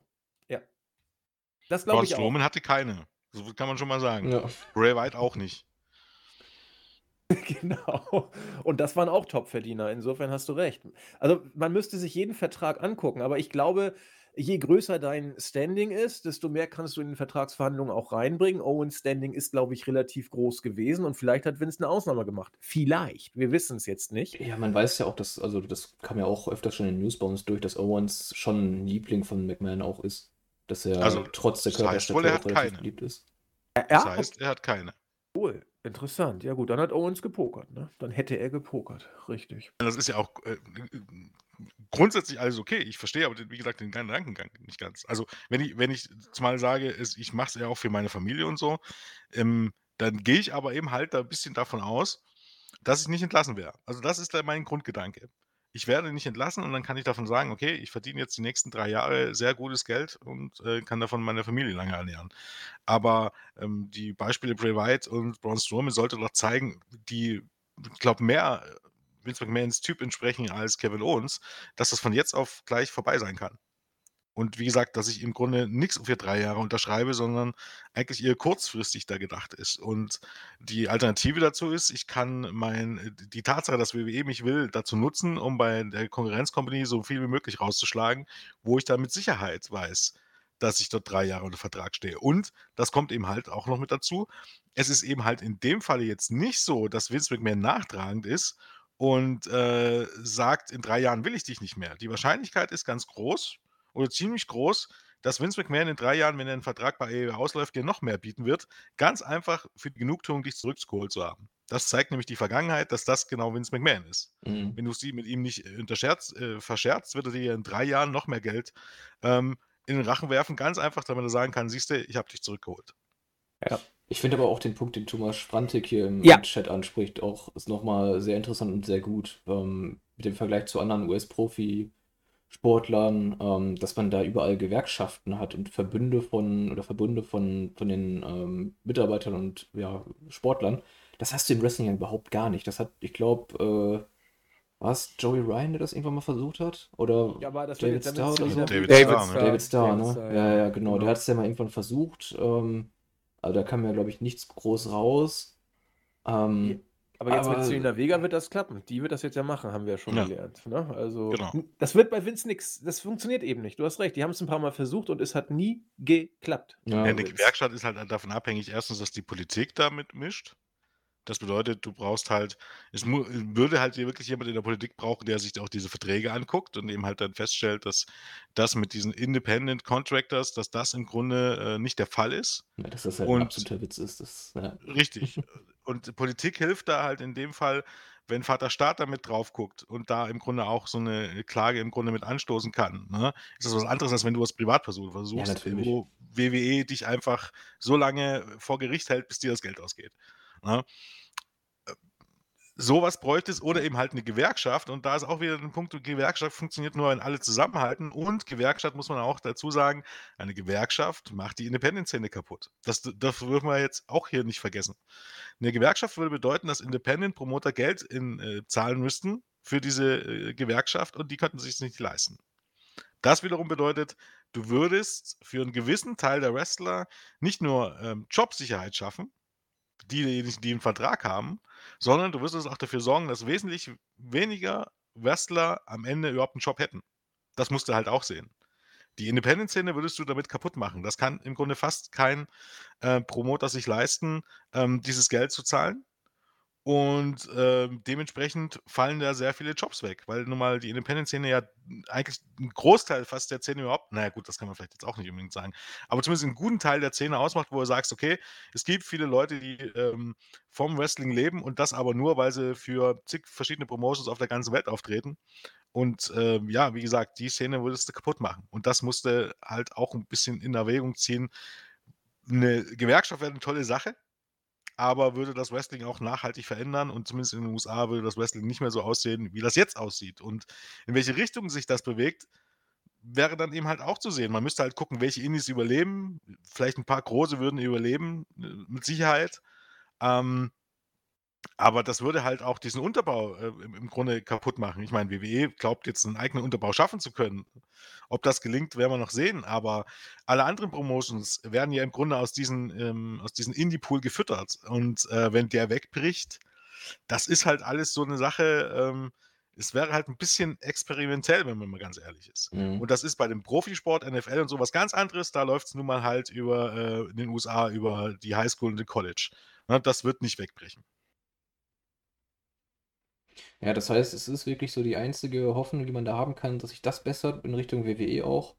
Ähm, ist es wirklich, dass ähm, AEW da mit, ähm, ja, ich sag mal, gutem Beispiel vorangeht, was die Verträge angeht. Und das tun sie ja im Moment auch auf jeden Fall. Und das, ähm, ja, ich glaube nicht, dass Vince McMahon dadurch jetzt irgendwie sieht, ja, bei denen funktioniert es ja auch, ich mach's nach, aber dass halt die, die Wrestler, ähm, ich sag mal, so ein bisschen auch ähm, die Augen öffnen oder wie auch immer man es sagen will. Und halt auch erkennen, dass das bei WWE halt, äh, ja, scheiße läuft, auf gut Deutsch. Ähm, und sich halt nicht mehr alles gefallen lassen von einem Arbeitgeber, der nicht wirklich der Arbeitgeber ist, sondern halt nur der Independent Contractor oder was auch immer. Richtig. Ja, ich glaube tatsächlich, die Talente müssen auch klüger werden. Also Ja, das glaube ich Ja. wirklich. ja, ja. Ähm, denn Problem ist jetzt halt aktuell, dass ähm, Ring of Honor weggebrochen ist und dass New Japan einfach in Stocken geraten ist. Umso mehr Companies du hast, die sicherlich jetzt nicht auf dem Level wie WWE sind äh, oder das Geld haben auf dem Level wie von ähm, WWE. Auch AEW ist nicht auf dem Level, aber umso mehr Companies du hast, die Verträge vergeben und gutes Geld zahlen können. Das war bei Ring of Honor eine Weile der Fall. Ich meine, wenn du dort jährlich irgendwie 200.000 für 50 Austritte im Jahr kannst, das ist halt auch nochmal ein bisschen was anderes. Ne? Bei WWE hast du dreimal so viele Auftritte, verdienst vielleicht fünfmal so viel, aber trotzdem kann man abwägen. Ist es mir jetzt wichtig, äh, so und so viel Geld zu verdienen, dass ich sage, okay, ich habe ausgesorgt oder will ich gut davon leben und äh, mir was auf die Seite legen? Das äh, ist ja auch jeder anders. Aber umso mehr Jobs es gibt, umso größer die Wahrscheinlichkeit, dass auch WWE sich gezwungen sieht, gewisse äh, Kompromisse einzugehen. Weil wenn ich ihm jetzt sage, okay, ich, ich habe jetzt einen Vertrag, der wird super bezahlt, aber ich sehe eben halt auch, ähm, ich kann jederzeit auf der Straße sitzen oder verbuckt werden und das schadet meinen Marktwert. In den 80er Jahren, bis in die 80er Jahre wäre das ganz anderes gewesen. Da haben die Wrestler auf ihren Marktwert geachtet. Da hätten die sich nicht für jeden Scheiß hingelegt im Ring. Wer darauf ein bisschen achtet und dann im Grunde sagt, ja, okay, ich hätte jetzt meine Wahl, dass ich bei Impact Wrestling, bei AEW, bei Ring of Honor, bei New Japan unterschreibe, ähm, verdiene dort vielleicht nur ein Drittel, aber äh, meinen Marktwert kann ich vielleicht weiter erhöhen und ähm, ich muss wesentlich weniger arbeiten bei WWE, dass der eine oder andere eben halt auch sagt, ja, ich unterschreibe das nicht bei WWE, es sei denn, ich bekomme eine No-Cut-Klausel zum Beispiel. Und dieser Gedankengang muss halt her. Und da ist es halt echt schade, dass New Japan durch die Pandemie in den USA ein bisschen ins Stocken geraten ist und das Ring of Honor jetzt weg ist, weil eben halt diese, die, diese andere Ligen, diese Konkurrenz fehlt und AEW, machen wir uns nicht vor, die können nicht jeden verpflichten. Das sieht man ja jetzt auch schon. Ja, Die können nicht. einfach nicht jeden unter Vertrag nehmen. Also ähm, die Hoffnung, dass sich da bei WWE was ändert, ist, glaube ich, in der Tat äh, gen Null, denn ich habe mal nachgelesen, Jimmy Hoffa ist mittlerweile seit fast 50 Jahren verschollen und äh, wird wohl nicht mehr auftauchen, der starke Gewerkschaftsführer. Aber ähm, Jens hat es sehr schön gesagt. Vince führt WWE immer noch wie ein Zirkusunternehmen in den 50er Jahren, jetzt natürlich stylisch im Mantel des Modern Capitalism. Das wissen wir auch alle. Ähm, Tony Khan geht da, nach dem, was wir jetzt wissen, einen anderen Weg. Er gibt den F- Workern Rechtssicherheit, Vertragssicherheit und entsprechende äh, Planungssicherheit. Und da ist WWE einfach out of touch. Es ist, äh, die Frage ist, welches Prinzip sich da durchsetzt. Dieser Turbokapitalismus mit äh, 50er Jahre Zirkuszelt-Attitüde oder ein mehr oder weniger modern menschlich geführtes Unternehmen, alles in Anführungszeichen gesagt, wo du eben Planungssicherheit hast. Äh, Vince wirkt aus unserer Sicht völlig out of touch. Vielleicht ist es in Amerika völlig normal. Und da muss man sehen, wie Jens sagte, ich bin da vollkommen bei ihm, äh, da müssen die Worker auch ein Tick klüger werden und gucken, was für ein Image sie wollen. Denn so wird Wrestling auch ein Stück weit in der Schmuddelecke weiter bleiben. Da kommt man dann auch nicht raus, auch wenn sich WWE noch so stylisch und äh, modern inszeniert. Man bleibt immer noch die Zirkus-Freakshow aus der äh, ersten und zweiten Hälfte des vergangenen Jahrhunderts. Und äh, auch arbeitstechnisch. Und da bin ich genau wie ihr sehr gespannt, ob sich durch AEW da was tut. Tony Khan macht das ja recht klug, ohne sich selbst zu glorifizieren, äh, stellt aber medienwirksam, zumindest öffentlich immer wieder dar, auch meines Erachtens zu Recht, dass er keinen entlassen hat während der Pandemie und auch künftig gedenkt, das nicht zu tun. Er wird Verträge auslaufen lassen und sie auch nicht verlängern. Hat er auch schon getan in der Vergangenheit. Aber meine Güte, das ist Planungssicherheit und äh, das ist Rechtssicherheit und so ist das sag ich mal, modern und menschlich in Ordnung. Mal gucken, welchen Weg WWE geht und wie das Wrestling weiter funktionieren wird. Hoffentlich machen die Worker, ich bin genau wie ihr der Meinung, hoffentlich äh, erkennen sie das und verhalten sich entsprechend. Kevin Owens hat diesen Schritt jetzt nicht getan und ja, wir müssen schauen, was passiert. Wir haben jetzt also den Jahresrückblick bisher wenig dem äh, Wrestling gewidmet, was meines Erachtens aber auch gar nicht schlimm ist. Denn alles, was wir jetzt über die Wrestling-Shows besprechen äh, können und auch kurz äh, gleich machen werden, nicht ausführlich natürlich, äh, könnt ihr in den jeweiligen Podcasts ja auch hören. Ich meine, wir haben alle AEW-Shows besprochen, wir haben alle WWE-Shows besprochen und die großen New Japan Shows. Deswegen würde ich für meinen Teil mit Chris zusammen, wenn das für äh, Chris Wien Chris so okay ist, einfach mit ein, zwei Sätzen das Jahr WWE 2021 kurz äh, zusammenfassen, um dann auf äh, AEW zu kommen. Dafür haben wir ja äh, in erster Linie auch Jens dann da. Und dann unsere Highlights und Lowlights kurz zu besprechen. Denn jetzt nochmal durch alle Shows durchzugehen, das wäre witzlos und äh, ihr habt sie, wie gesagt, auch schon. Ja, nachdem wir beim Royal Rumble eben auch, ähm, wie gesagt, den Sieger Edge und Bianca Belair bei den Mädels hatten, haben wir eine interessante Chamber gehabt. WrestleMania dann wieder vor Fans und mit viel Regen. Ja, es stand eigentlich alles im Zeichen von Roman Reigns von Anfang bis Ende. Er hatte eigentlich immer starke Gegner, war auch eigentlich der einzige wirkliche Star der Liga. Über sein Booking wurde viel gesprochen. Die meisten fanden es gut, manche nicht so. Chris und ich sind der Auffassung, das war über weite Strecken das Beste, was WWE bringen konnte. Der Preis, den man dafür gezahlt hat, ist oft genannt worden. Äh, das alles ändert sich so ein bisschen mit der Rückkehr von Brock Lesnar. Neben ähm, Reigns wohl der einzige echte Star, den man bringen kann, was auch nicht dem Booking geschuldet ist, sondern seinen Fähigkeiten und dem Ruhm verblasster Tage bei Day One wird es jetzt zum nächsten Aufeinandertreffen kommen. Wenn man jetzt jenseits dieser Namen Brock Lesnar und natürlich den alles dominierenden Roman Reigns, mit Abstrichen vielleicht Kevin Owens, wenn man diese Namen jetzt nimmt und sie rausnehmen würde aus dem Spiel, Chris, was bleibt sonst von WWE 2021 noch glorreich in Erinnerung? Wow, vielen Dank für die Frage. Ja, fies ähm, irgendwo, ja. Ja, WWE in diesem Jahr ist nicht grundsätzlich viel anders als 2020, 2019, 2018, finde ich. Ähm, vielleicht habe ich in diesem Jahr ein bisschen äh, ein konstanteres Booking erkannt, vor allem bei Raw. Äh, die haben sich ein bisschen abgewechselt in der Konstanz mit SmackDown, vor allem nach dem letzten Draft. Aber das Einzige, was ich wirklich mitnehmen kann, vielleicht in diesem Jahr sogar noch weniger, wenn ich mir irgendwie ähm, auch vorstelle, so die positive Entwicklung des Jahres, da habe ich mir, ähm, da habe ich mir letztes Jahr leichter getan irgendwie. Da gab es ein paar Sachen, die äh, definitiv erwähnenswert waren. Dieses Jahr habe ich mir sehr schwer getan damit, einfach weil man tatsächlich sich auch nicht mehr viel darum gekümmert hat, was wohl der Rest macht. Ähm, das habt ihr wunderschön jetzt ähm, zusammengefasst. Ich glaube, man hat sich ganz am Anfang sehr auf AEW konzentriert und hat versucht, irgendwie dagegen zu erschlagen. Und jetzt äh, hat man sich davon, glaube ich, ein bisschen verabschiedet und ist jetzt wohl wieder dort angekommen, wo man vielleicht auch in der Anfangszeit dieser Company war. Äh, große Männer, die ähm, am besten auch schon wie Omos und halbwegs laufen können. Äh, auch oft angesprochen von uns, das heißt, ich werde wahrscheinlich eh nicht viel Neues sagen.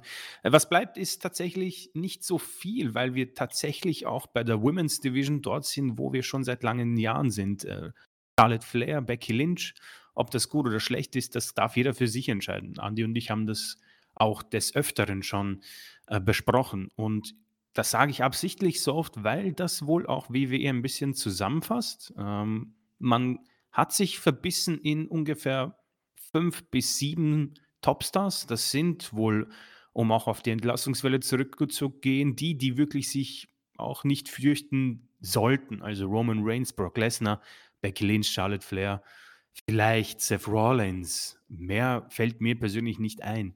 Deswegen bleibt dann am Ende nicht so viel. Aber um tatsächlich WWE mit Samthandschuhen anzufassen, könnte ich sagen, okay, Wrestling-technisch haben sie wieder geliefert. Halt die Frage, ähm, ich glaube, Julian hat das gut äh, erwähnt, was kann man noch zeigen, was man nicht gesehen hat, ja. Ähm, hat aber jede Company das Problem. Äh, also möchte ich nur ungern gutes Wrestling als negativ aufführen, sondern durchaus positiv. Vielleicht etwas, was ich letztes Jahr nicht erwähnt habe, ähm, NXT UK ist persönlich etwas, was ich sehr gut fand dieses Jahr. Ähm, Raw hat hin und wieder eine Show gebracht, wo ich sogar sagen kann, okay, von diesen drei Stunden, keine Ahnung, ähm, könnt ihr euch ein Match anschauen, das Main Event Match oder dieses Segment. Gab es für mich vor allem im letzten Jahr oder im vorletzten Jahr fast gar nicht, um ehrlich zu sein. Ähm, da haben sie es tatsächlich hin und wieder mal geschafft, ähm, aus welchem Grund auch immer, äh, etwas zu liefern, wo ich sagen kann, wow, ähm, ist jetzt nicht so die feine Art von WWE, muss man sagen, dass man sich hier jetzt tatsächlich ähm, ähm, aus dem Fenster gelehnt hat und etwas geliefert hat, wo man sagen kann, ja, okay, schaut euch das an. Es ist aber, um ehrlich zu sein, zusammengefasst, sie haben wirklich nichts Neues erfunden. Ich habe gemeinsam mit dem Andi, ich hoffe, ich darf dich da in den Topf mit hineinnehmen, wir haben die Latte, glaube ich, auch sehr weit nach unten gesetzt. Das habe ich auch immer, Ja. äh, ja, vielen Dank. Das habe ich auch immer so bei, äh, falls ich mal dabei sein durfte ähm, oder wir beide das bei der WWE Weekly aufgenommen haben. Die Latte, ähm, die ähm, ich bei AEW setze, ist dann für, für die Pay-Per-Views deutlich höher, aber sie liefern dementsprechend. Und vielleicht hat mir das bei WWE auch geholfen, sie tatsächlich halbwegs positiv aus dieser aus diesem Jahr herauszulassen, äh, unabhängig von den Entlassungen. Das möchte ich definitiv auch unterstreichen. Ähm, ich habe mich da jetzt absichtlich rausgelassen, weil ich schon viel dazu gesagt habe. Ähm, ich habe viel Stirnrunzeln, warum man das so macht und sich das nicht zu Nutzen macht, dieses großartige Talent. Ähm, aber dass es absolut ähm, erschreckend ist, das ist definitiv zu unterstreichen. Aber um unabhängig davon und Saudi-Arabien WW aufzugreifen, ähm, dadurch, dass die Latte so, so tief unten war, hat mich, haben mich ein paar Sachen äh, dann begeistert oder nicht begeistert, sondern habe ich gut in Erinnerung. Keine Ahnung.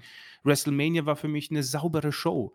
Ähm, SummerSlam vielleicht weniger aufgrund von den ganzen Be Becky Lynch und Bianca Belair Booking, aber weiß nicht, Money in the Bank, Extreme Rules, was viele nicht so gut fanden, fand ich ziemlich gut. Uh, Hell in a Cell waren für mich Pay-Per-Views, die überzeugt haben oder überzeugen konnten. Vor allem aufgrund von äh, der kurzen Laufzeit, was jetzt auch nicht für WWE spricht, aber sie haben es tatsächlich mal so aufgenommen. Deswegen äh, sind das wohl die positiven Sachen, aber ich kann nicht wirklich ähm, jetzt äh, davon ausgehen, dass man auf einem guten Weg ist, weil Roman Reigns, äh, Brock Lesnar, Goldberg, John Cena, Edge, ähm, alle in einer Phase ihrer Karriere sind, vor allem letztere Namen, die so lange nicht mehr können und auch den Zauber langsam verlieren, zum, zumindest bei mir. Äh, ich persönlich habe mich äh, auf John Cena deswegen gefreut, weil ich einfach mit Raw nicht mehr zusammen, nicht mehr klarkommen konnte und dann ist er sowieso zu SmackDown gegangen,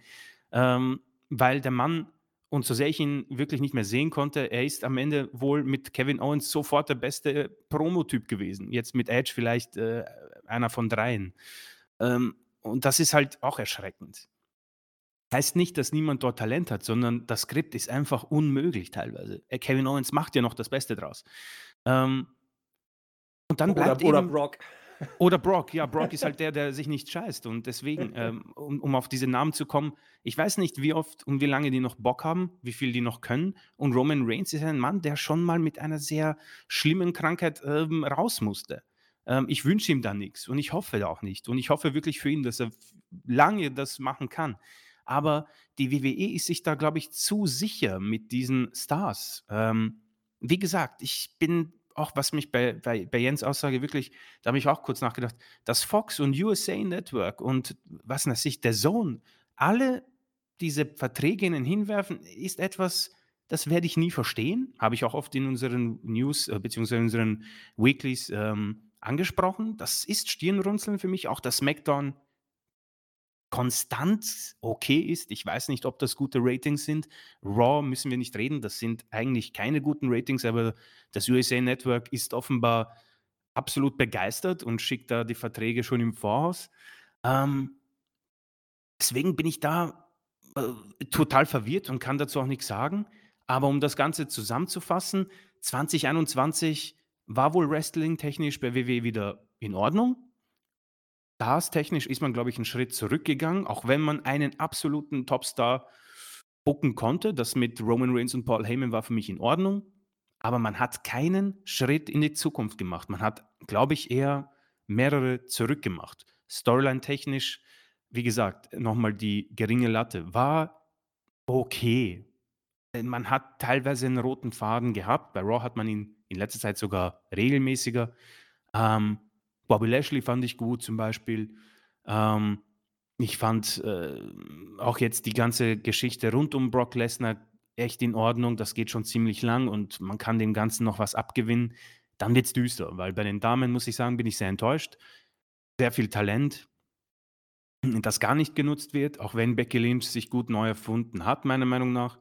Ähm, aber man nimmt den Zug von Superstars einfach nicht auf. Sei es Rhea Ripley, ähm, sei es ähm, bei, den, bei den Herren vielleicht einer wie äh, eben ein Kevin Owens, äh, sei es vielleicht jemand auch wie Austin Fury, meinetwegen, oder sei es vielleicht ähm, bei Bianca Belair. Sie alle haben nur kurz irgendwie ein, ein Leuchtfeuer bekommen und sind wieder dort, ähm, wo wir sie alle erwartet haben. Äh, am Ende ähm, auch enttäuschend, was mit Karrion Cross und dem äh, Bearcat äh, Keith Lee passiert ist.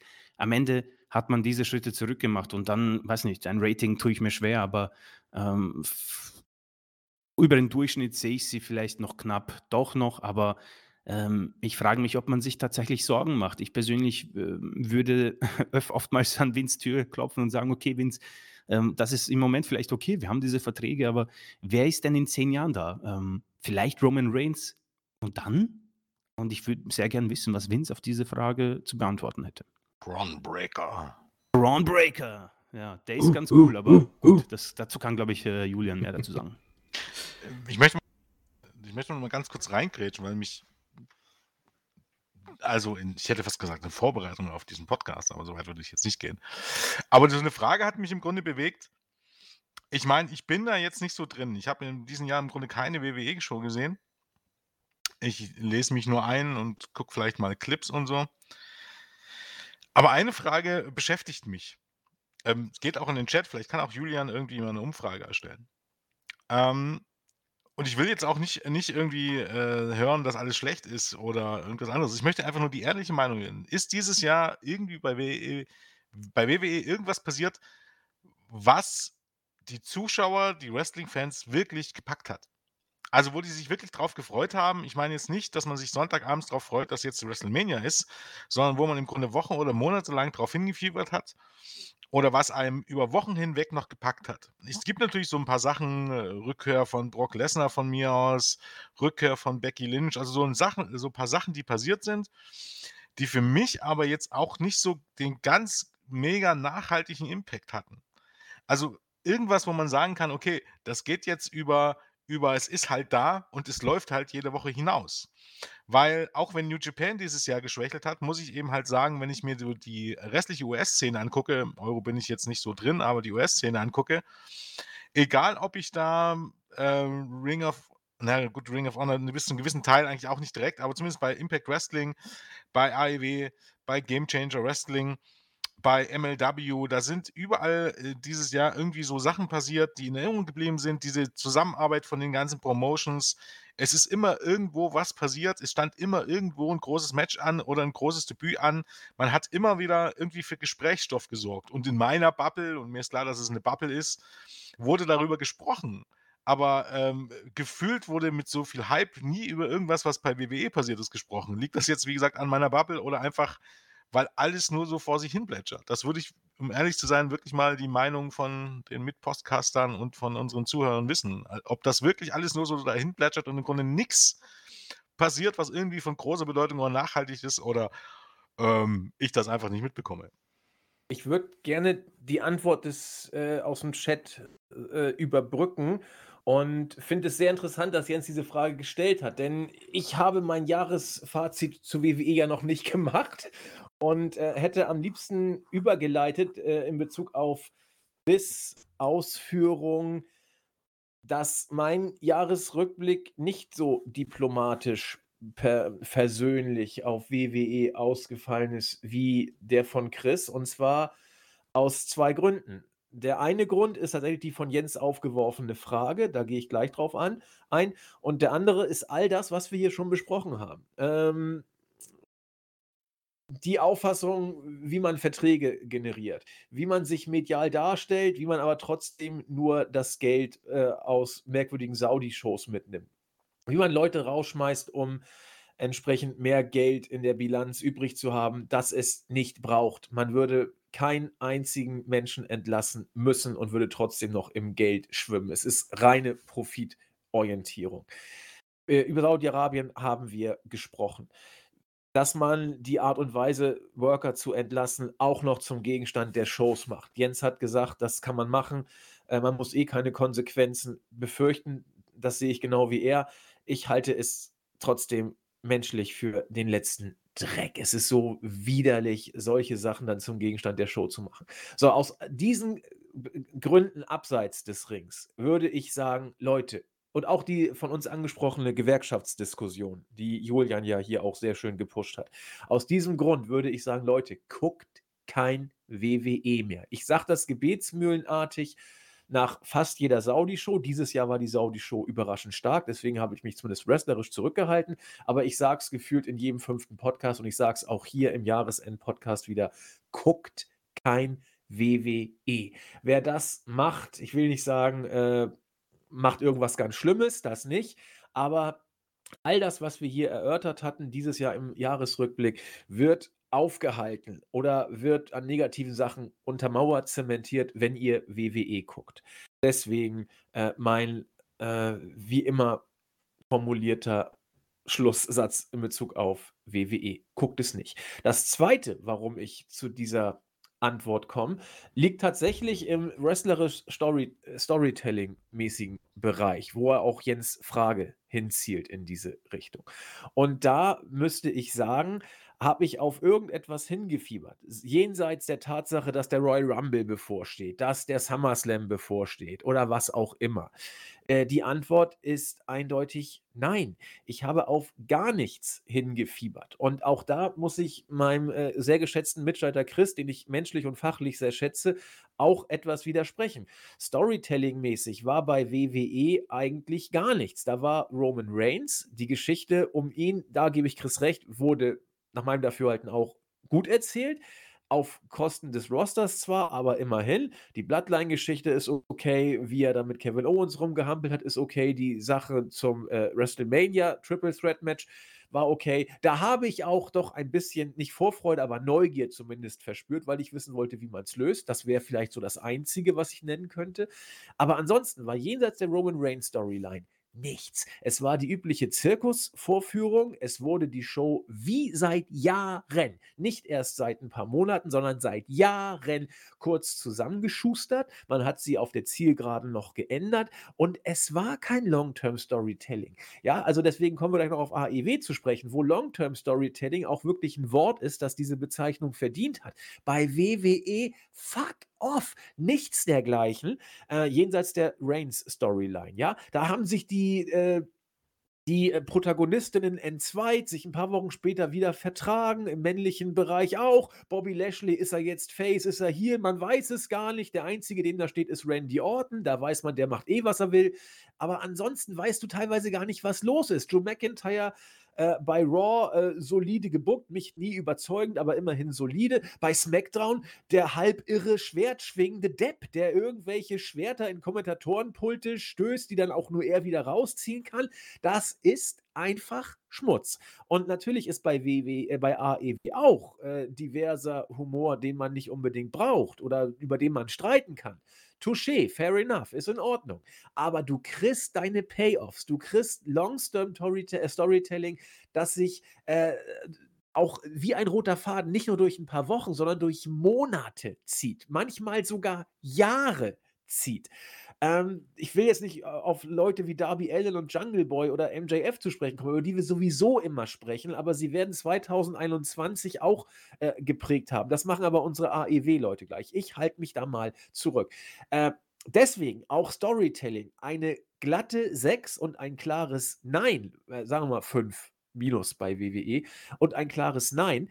Äh, und aus diesem ganzen Summenkomplex kann ich euch nur sagen, guckt kein WWE. Hört bei uns in die Podcasts rein, lest die Showberichte und lest die News. Man sollte sich oder man muss sich, muss es falsch, vielleicht doch eher, man sollte sich immer über den Marktführer äh, orientieren und informieren, damit man weiß, was da abgeht. Aber unterstützt diesen Verein am besten nicht mehr. Ich muss es machen, weil ich dafür hier abgestellt bin. Einer äh, muss sich eben für WWE opfern. Bei mir ist es gewohnheitsrechtlich reingewachsen. Und ja, ich mache es auch ein Stück gerne, weil man eben darüber berichten muss. Und das, das mache ich jetzt auch. Und dafür bin ich da und ich mache es super, super gerne. Man darf Vince das alles einfach so nicht durchgehen lassen. Und deswegen äh, das Fazit von mir. Ich äh, bin sehr gespannt, was der Chat auf Jens Frage zu berichten hat. Äh, ich beantworte sie mit einem klaren Nein, Jens, da war nichts, worauf ich mich groß gefreut habe. Ähm, Julian, wollen wir mal auflösen? Ich löse auf, ja. ja, 86% sagen, es gab nur Standardkram und 14% sagen, es gab doch schon einige Momente. Wobei ich jetzt im Chat eigentlich nur Beckys Rückkehr gesehen habe und ähm, so ein bisschen vielleicht SummerSlam. Der Rest war auch hm, das goldene Ei. ja, gut, das äh, gut. Ei war ja mega. Naja, aber okay. ansonsten, ja, aber ich, ich kann das, ähm, ja, ich, ich habe vom Main Roster jetzt nicht so viel mitbekommen, aber wenn ich vielleicht auch nochmal so meine zwei Cent in den Ring werfen darf, ähm, ist es wirklich so, du hast deinen einen Topstar, Roman Reigns, den du konstant übers Jahr gebuckt hast und den du auch echt stark dargestellt hast, aber wie du schon korrekt gesagt hast, ähm, halt auf Kosten des gesamten restlichen Rosters. Und da ist es halt, jeder ist wertlos, außer Roman Reigns. Und das ist halt das Gefühl, was jetzt schon, ja, das komplette Jahr vorher, wenn nicht sogar schon länger.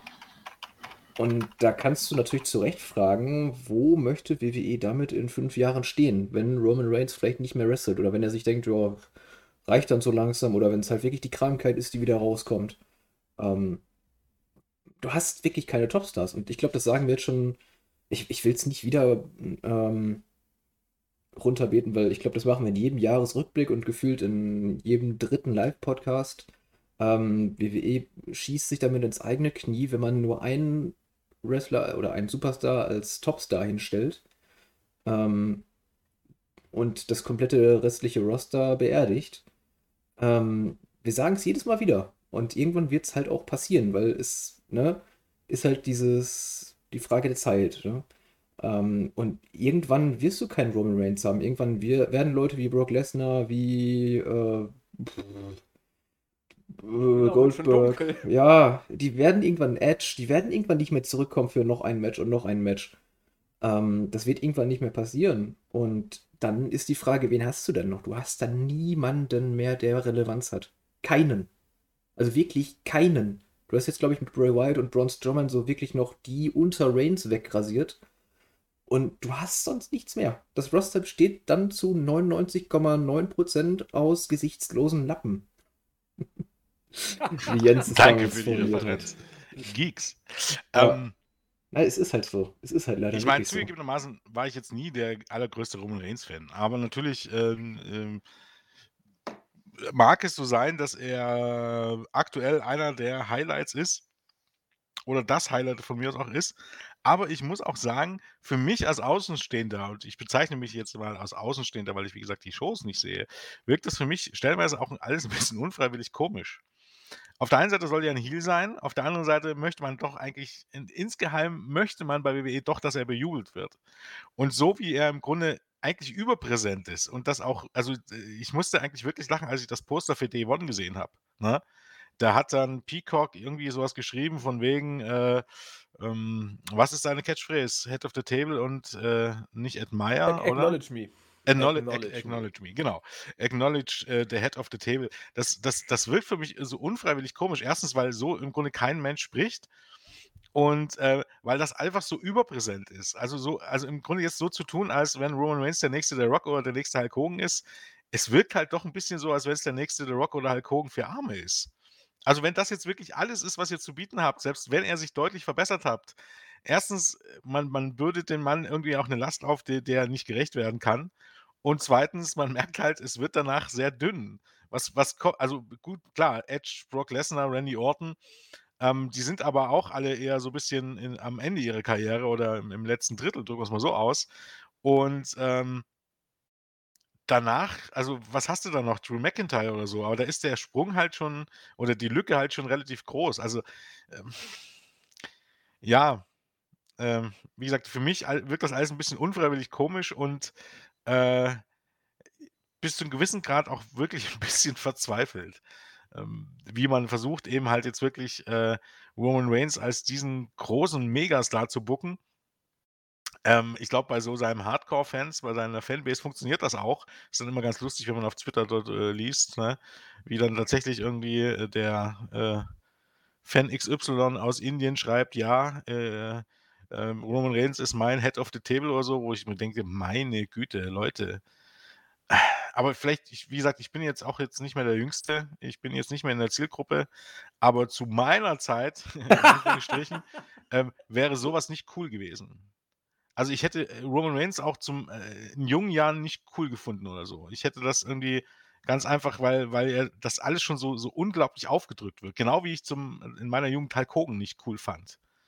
Und niemand fand äh, dem, den ich irgendwie ähm, bewundert hätte oder irgendwas anderes. Also, ähm, ja, aber wie gesagt, äh, Julian kann eigentlich da theoretisch mehr dazu sagen. Er gehört ja doch ein bisschen.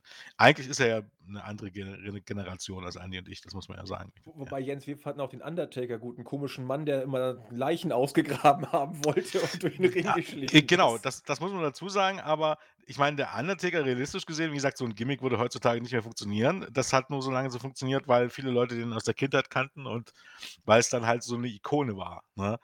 Und ähm, ich glaube, wenn wir den Undertaker, also ich kann es mir zum Beispiel vorstellen, wenn, wenn ich ähm, als der Undertaker groß geworden bin, so 17, 18 gewesen wäre, hätte ich mit dem auch nichts anfangen können in, im, im Jahr 1993 irgendwie, weil es halt auch unfreiwillig komisch irgendwie wirkte und nichts, was man Ja. irgendwie ernst nehmen könnte. Man war aber damals, als er groß geworden ist, noch, ja, noch, noch ein Kind und dann war das noch ein bisschen was anderes und die Leute, die später dazugekommen sind, in den Nullerjahren oder Ende der 90er, da war halt, entweder war er dann noch der, der, der Rocker oder eben halt war er dann schon die, schon die Ikone, die unantastbar ist und die man nicht kritisieren darf.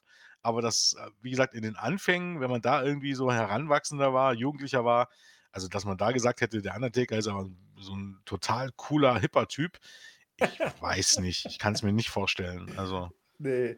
Dann hast du seine Zeit als Biker aber nicht miterlebt. Da war Ja, er ja, doch Zeit ein als Biker- richtiger Draufgänger. da, damit hat man es, glaube ich, auch ein bisschen gerettet, so zwischendurch, in der Attitude-Ära, dass man ihn dann so dargestellt hat. Ja, ich glaube, WWE ist damit zur Genüge äh, behandelt worden und der Chat hat Jens ja auch äh, größtenteils recht gegeben. Mein Fazit äh, unterstreicht das auch. Und Chris, wie immer, er sucht immer das Positive und äh, wenn er nicht wäre, wäre auch die Wochenrückblick-Formatfolge immer etwas problematischer. Damit würde ich sagen, haben wir WWE über Gebühr behandelt. Jens, du bist ja dann doch auch äh, AEW intensiver dabei. Ich werde noch eine Kolumne schreiben, deswegen sage ich nicht zu viel, aber wie hast du es denn wahrgenommen, das AEW-Jahr 2021? War es das Jahr, in dem die Saat des Wechsels gepflanzt wurde? Also ich finde immer, die Saat des Wechsels, das ist immer, ich, ich finde es halt immer ein bisschen schwierig zu sagen, weil äh, am Ende des Tages ist mir das vollkommen Wumpe, ob äh, AEW irgendwie WWE überholt oder irgendwas anderes. Ich äh, freue mich natürlich, wenn die Erfolg haben, ähm, aber äh, in erster Linie schaut man irgendwie drauf, was einem ja irgendwie äh, gefällt und ähm, wenn ich jetzt, ähm, jetzt eben halt meine New Japan außen vor lasse, die eben halt auch, auch wirklich geschwächelt haben, ist äh, AEW durchaus das gewesen, was ich am Wrestling mag. Und man hat halt auch äh, in, dem Jahr viele Ausrufezeichen gesetzt und äh, für Highlights gesorgt, sowohl im Ring wrestlerisch als auch was jetzt Debüts angeht. Ähm, halt für mich, für mich persönlich ähm, immer noch das, die Rückkehr von CM Punk ganz oben hinweg. Und äh, da, wie gesagt, war es eben halt immer so, dass immer irgendwas war. Ne, natürlich ist nicht jede Woche gleich und nicht jede Show äh, herausragend, aber in regelmäßigen Abständen und nicht in zu großen Abständen gab es über das ganze Jahr verteilt irgendwas, äh, was ich äh, sehr genossen habe. Sei es jetzt eben halt wirklich großartige Wrestling-Matches, Omega gegen, gegen Danielson, Danielson gegen Adam Page, das Debüt von CM Punk, das Debüt von Adam Cole, ähm, und so weiter und so fort. Äh, auch, auch so kleine Dinge, Orange Cassidy, ähm, Jungle Boy und so weiter und so fort. Angefangen wirklich bei ganz kleinen Dingen, dass Orange Cassidy zu, zu den äh, Pixies rauskommt und so weiter und so fort. Ähm, für mich einfach ein, ein, Produkt, was ich genießen kann und mir ist das, wie gesagt, am Ende des Tages vollkommen egal, ob das an WWE vorbeizieht oder ob WWE mehr Fans hat.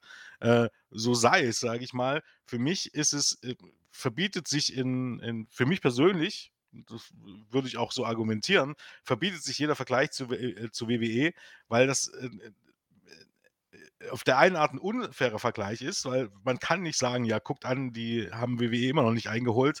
Wie gesagt, wenn ich heute irgendwie ein Telekommunikationsunternehmen irgendwie aus dem Boden stampfe als Start-up, dann wird mich in zwei Jahren auch niemand fragen, warum ich nur halb so viele Telefone verkaufe wie Apple. Also dieser Vergleich, den man irgendwie ranzieht, der ist kompletter Wahnsinn. Ne? Und man verlangt da von AEW auch Dinge, die überhaupt gar nicht erreichbar sind, sondern man muss da vielleicht angucken, welche Maschine steht hinter WWE, äh, welche, welche Historie steht hinter WWE und äh, wie sieht der Vorsprung dann wirklich aus zwischen den beiden Promotions? Und da muss man eher sagen, was Tony Khan da aus dem Boden gestampft hat, auf seine Art und Weise, ohne irgendwie über Leichen zu gehen, ist schon aller Ehren wert. Und ähm, für mich ist AEW eigentlich im Grunde das, was WWE eigentlich sein sollte. Ne? Ich verlange da nicht irgendwie New Japan-Maßstäbe oder so, sondern äh, äh, gutes, äh, gute Charaktere, mit denen ich mitfiebern kann, Momente, mit denen ich mitfiebern kann und äh, gutes Wrestling und äh, Matches, Main-Event-Matches, auf die ich hinfiebere und Pay-Per-Views, auf die ich hinfiebere und nicht irgendwie ähm, am Sonntag da sitze und denke, ach, guck an, heute ist ja schon wieder Pay-Per-View. Hätte ich ja gar nicht mitbekommen. Ne? Und das macht für mich AEW einfach äh, besser und deshalb bin ich mit AEW auch bestens bedient, um ehrlich zu sein. Und dann gucke ich halt noch ab und zu mal bei Game Changer Wrestling rein. Ähm, und das war für mich im Grunde, wenn man so möchte, mein Wrestling-Jahr 2021 von dem, was ich wirklich aktiv verfolgt habe. Und damit bin ich sehr gut äh, bedient. Ich äh, habe da auch gar nicht viel zu ergänzen, denn ich, ich hätte es genauso gesagt wie du. Der Vergleich zwischen WWE und AEW stellt sich nicht, was Booking und Storytelling angeht, weil das ganz andere ja, Philosophien in Anführungszeichen sind, die dahinter stecken. Und eigentlich bin ich auch deiner Auffassung, letztendlich kann es egal sein, welches Produkt das erfolgreichere ist wenn es nicht tatsächlich auch da um eine Philosophie geht, die hinter den beiden Companies steht und deswegen äh, ich zumindest äh, da eine klare Auffassung habe, wem ich da was wie aus welchen Gründen gönne und warum ich WWE eben nicht da oben sehen möchte. Aber das ist ähm, alles äh, subjektiv und mein persönlicher Ansatz. Wenn es um das Highlight des Jahres geht, und da hat Jens äh, schon etwas gesagt, wo ich leider nicht großartig mehr was ergänzend ausführen kann, wenn ich das Highlight benennen müsste, es gibt, es gibt so viel. Es gibt ähm, Danielson und seine, wird im Chat auch gerade sehr schön gesagt von, oh mein Gott, hoffentlich kann ich es richtig aussprechen, von X Lupo 95X. Äh, was der seit seinem AEW-Debüt da abliefert, was er im Ring macht, gefühlt jede Woche, ob es Iron-Matches sind, ob es ähm, halbstündige Matches sind, ob es äh, ganz normale Weekly-Matches sind es ist schon beeindruckend. Ähm, dann die Tatsache, dass wir jetzt die, äh, wie sie bei NXT hieß, Undisputed Era, wieder bei AEW haben. Dann, dass wir so viele äh, Talente, die schon gar keine Talente mehr sind, sondern Stars der Gegenwart, die, äh, dieses Dreigestirn, MJF, Darby Allen und äh, mittlerweile Jungle Boy auch so viel. Dann, dass du mit Luchasaurus äh, Fünf-Sterne-Match gehabt hast, was, was man dem gar nicht zugetraut hat, wo er dann da aber auch ein Stück weit fast mit der Star des Matches war. Es waren alle Stars in diesem Match von Full Gear, das ich gerade meinte, wo Melzer fünf Sterne gezückt hat. Es gibt so, so viel, was man benennen kann. Und trotzdem, wenn man fragt, hat man auf irgendetwas hingefiebert in diesem Jahr? Ja, selbstverständlich. Es war das Comeback von CM Punk. Und zwar aus einem Grund, warum der Wrestling eigentlich ausmacht. Ich glaube, Jens hat es auch so schön gesagt, wir alle haben es so ähnlich äh, gedacht oder empfunden oder formuliert. Du kreierst die größte Spannung, den größten Hype, indem du etwas ankündigst, ohne es anzukündigen, indem du Andeutungen machst, indem du Hints hier legst, indem du Zitate bringst.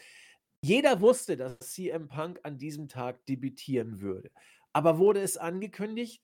Nein, deswegen hat äh, die ganze Wrestling-Welt oder zumindest äh, die über den WWE-Tellerrand äh, nicht abwertend gemeint äh, hinausguckt oder Punk wieder in den Ring wollte oder die einfach nur dieses Ereignis miterleben wollten, haben an diesem Tag eingeschaltet oder sich wie ich über YouTube das Ganze, was ich wie auf den Dauerschleife angeguckt. Das sind Momente, die du mit äh, großartigem Storytelling, ohne eine Story zu erzählen, kreieren kannst.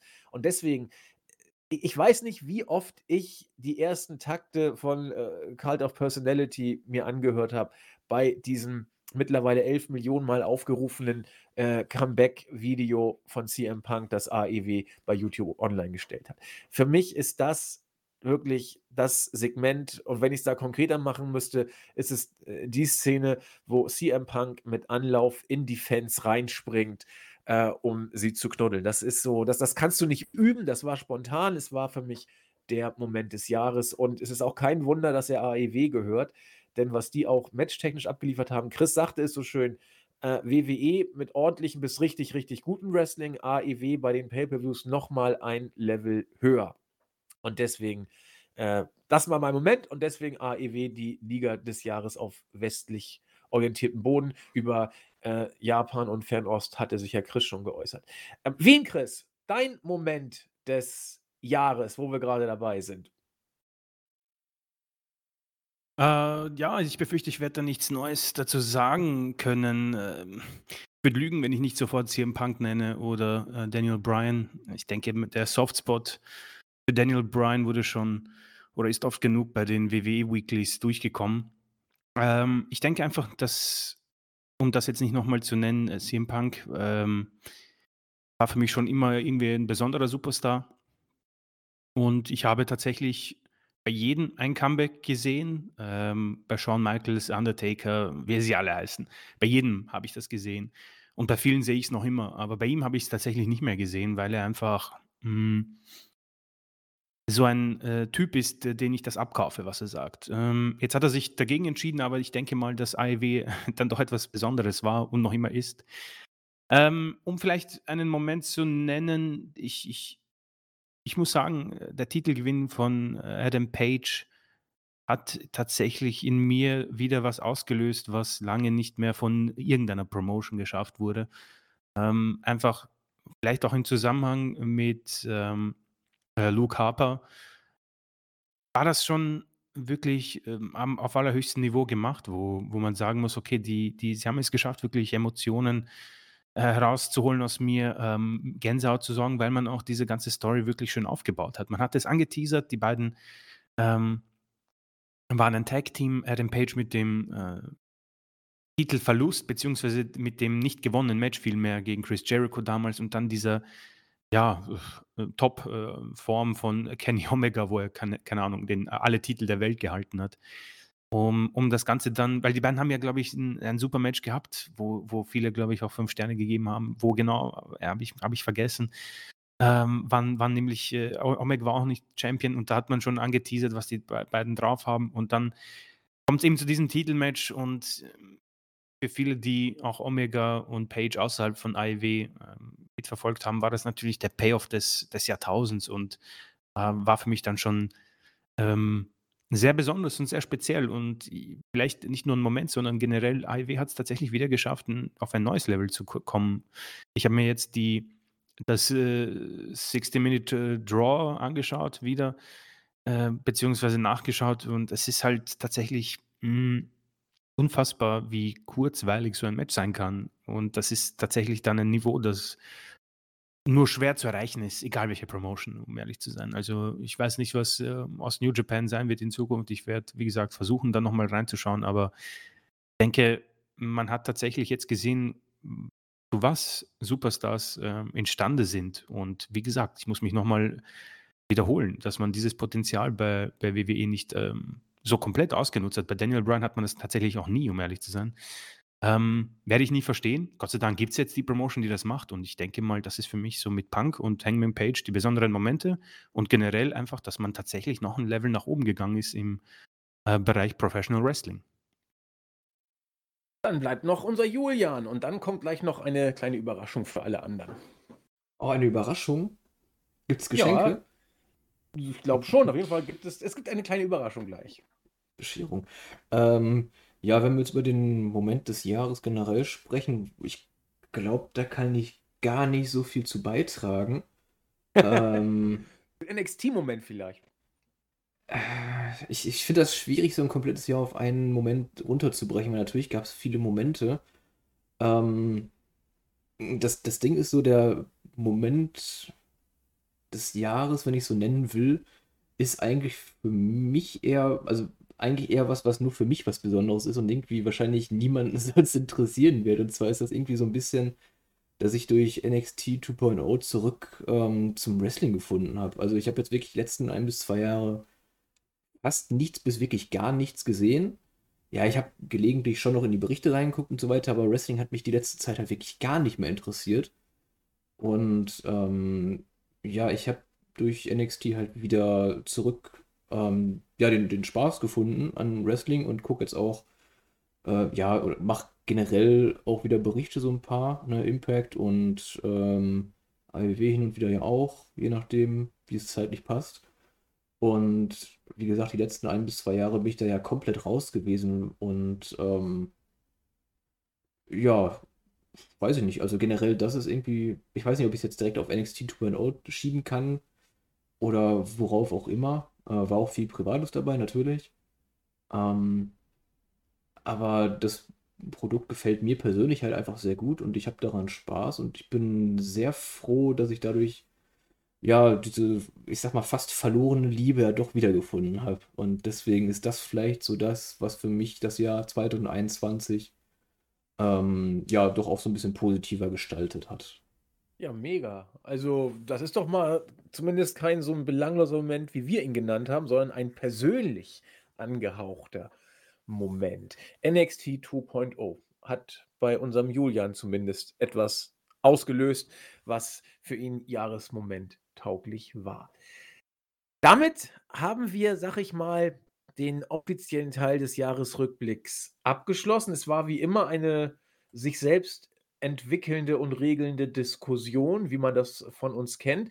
Auch wenn die Themen grundsätzliche waren, fand ich schon, dass sie doch äh, den Jahresrückblick würdig waren und auch hier irgendwo hingehörten, weil sie eben doch äh, sowohl WWE als auch AEW geprägt haben. Und sei es, dass wir neben dem starken Wrestling, das beide Ligen geboten haben, beim Storytelling kurz differenziert haben und auch äh, den nicht unrelevanten Faktor der Arbeitsvertragsgestaltung, der viel über eine Company aussagt. Damit würde ich jetzt tatsächlich mal ähm, unsere anderen Leute einfach, wollen wir sie rüberziehen, einfach so, ohne sie vorher zu fragen? Oder willst du mal kurz rübergehen und sie reinholen, Julian? Ja, wenn ich rübergehe, dann äh, ist der Stream ja mit drüben. Ja, dann, also. dann, äh, dann, keine Ahnung, dann gehe ich kurz rüber und äh, würde dann Jens kurz das Wort äh, erteilen und zu überbrücken, denn wir haben noch fast das ganze Team, na, so viele ist es nicht, aber doch viele aus dem Team noch äh, im anderen Raum in der Warteschleife und ich würde sie mal rüberholen. Ja, Jens, dann erzähl mal was. Wie war dein Rückweg von der Arbeit? Äh, äh, äh, der war ganz normal im Grunde. Wie immer. Aber ich habe ja gerade äh, was eingeschneit. War es so kalt bei euch auch heute? Nee, nee war äh, ja, natürlich. Es ist me drei Meter Schnee. Boah, krass. Minus 25 Grad. Äh, ich konnte kaum Luft holen. Ich habe mich aber dann äh, durch tiefste Schneestürme gekämpft. Äh, ja, du bist Zwei immer noch, Meter bist in, immer noch in der Antarktis abgestellt im Moment, ne? Hatte ich mitbekommen ja, von der Arbeit aus. Genau, ja. richtig, genau, genau, genau. Ähm, nee, ähm, eigentlich alles gut. Wir können ja mal äh, den Chat irgendwie mit einbeziehen. Ähm, was wünscht ihr euch denn für das nächste Jahr? Also Wrestling bezogen. Achso, ich dachte von uns jetzt in den Podcasts. Du kannst auch gerne. Äh, äh, ich sagen, wünsche mir eine neue Quiz-Show irgendwann mal. Das, da aber da bin ich wahrscheinlich. Ja. ja, okay, ich dachte schon, ich bin alleine, aber oh, okay. ja, ja, doch. Doch. Ähm. Das hat geschockt. Servus. Boja. Okay, jetzt kommt alle rein. Okay. Servus. Hallöle. So, jetzt haben wir sie alle hey. da. Genau.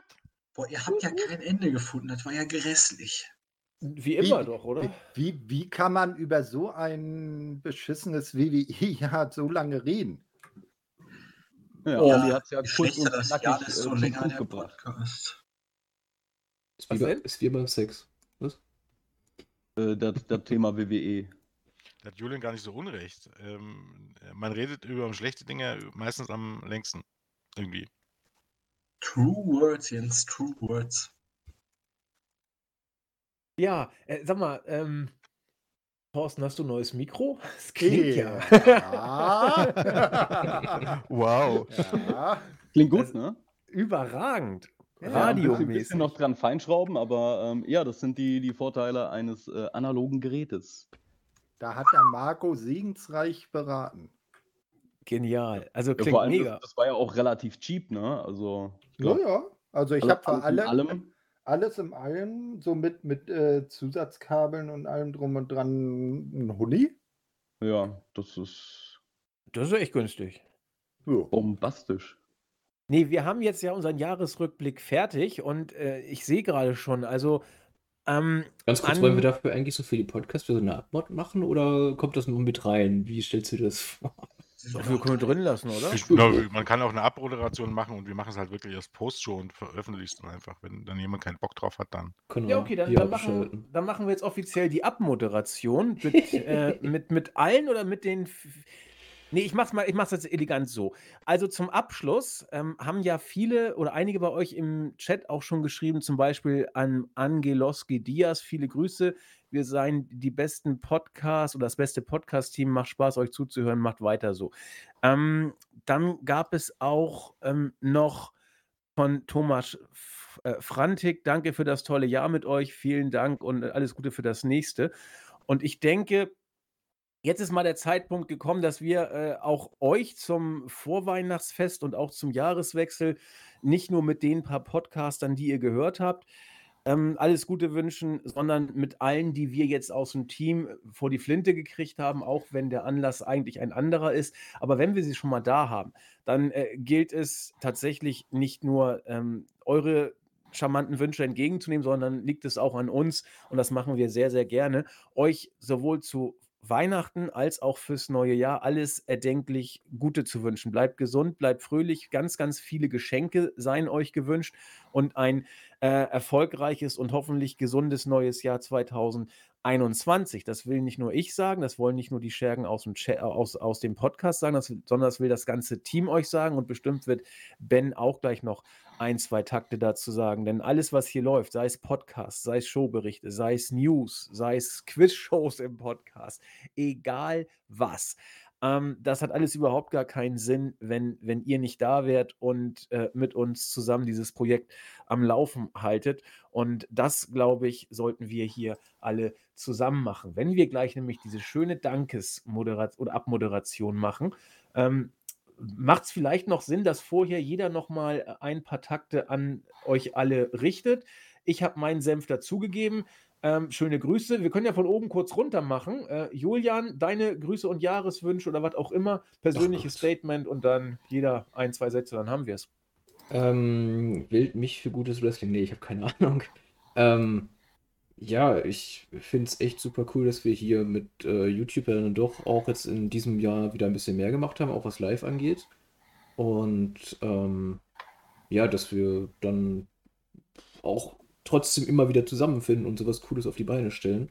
Und dass es dann auch noch Leute gibt, die sich den Quatsch angucken, finde ich umso cooler. Und es macht einfach echt immer wieder Spaß, muss ich sagen ähm, sich hier die Abende um die Ohren zu hauen oder ja, für die eine richtige große Quizshow, die wir hatten und die paar kleineren in der Postshow, ähm, das dann umzusetzen und die ganze Vorbereitung und so weiter macht mir persönlich echt mega Spaß und ähm, ja, wie gesagt, ist einfach schön auch zu sehen, dass äh, sowas gern gesehen wird und ähm, ich grüße den Emra, meinen Lieblings-Emra.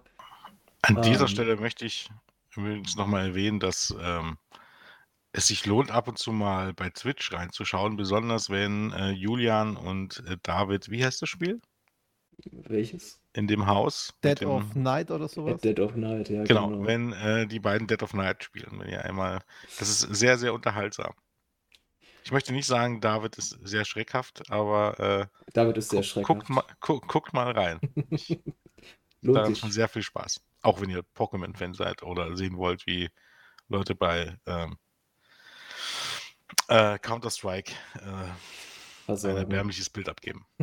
Oder natürlich auch Freunde von NXT seid, aber um, wenn, wenn ihr jetzt die äh, bildliche Darstellung von David, äh, die äh, Jens hier äh, gemalt hat, möchte ich fast sagen, nicht verstehen könnt, ihr kennt doch bestimmt diese Ziegen, die, äh, wenn, sie, wenn sie erschreckt werden, umfallen. David war in seinem früheren Leben so eine. Ich kenne nur dieses Ziegen-Meme, wo die Ziege da auf der Weide steht und rumschreit. Das ist auch äh, sehr schön. Nee, aber genau, um äh, nochmal, wie Jens gerade das gemacht hat, unauffällig Werbung für unseren Twitch-Kanal zu machen. Äh, Wrestling-Infos, da sind wir auch, äh, genau, Pico Park, Emra. auch ein Spaß für Groß und Klein. Also auf Twitch gibt es noch mehr von uns, außer Podcasts. Ähm, da sind wir hautnah zu erleben. Ich grüße natürlich auch meinen, meinen Lieblings-Chris, also einen meiner Lieblings-Chris. Ich habe zwei Lieblings-Chris, aber meinen deutschen Lieblings-Chris grüße ich auch ganz herzlich. Ähm, wir haben ja in ähm, Nürnberg sehr romantisch geheiratet. Hat keiner mitbekommen. ähm, ja, ich glaube, es ist alles gesagt von meiner Seite aus. Bleibt äh, dabei im Chat und äh, ja, wir haben ja eh keine Wahl, ne?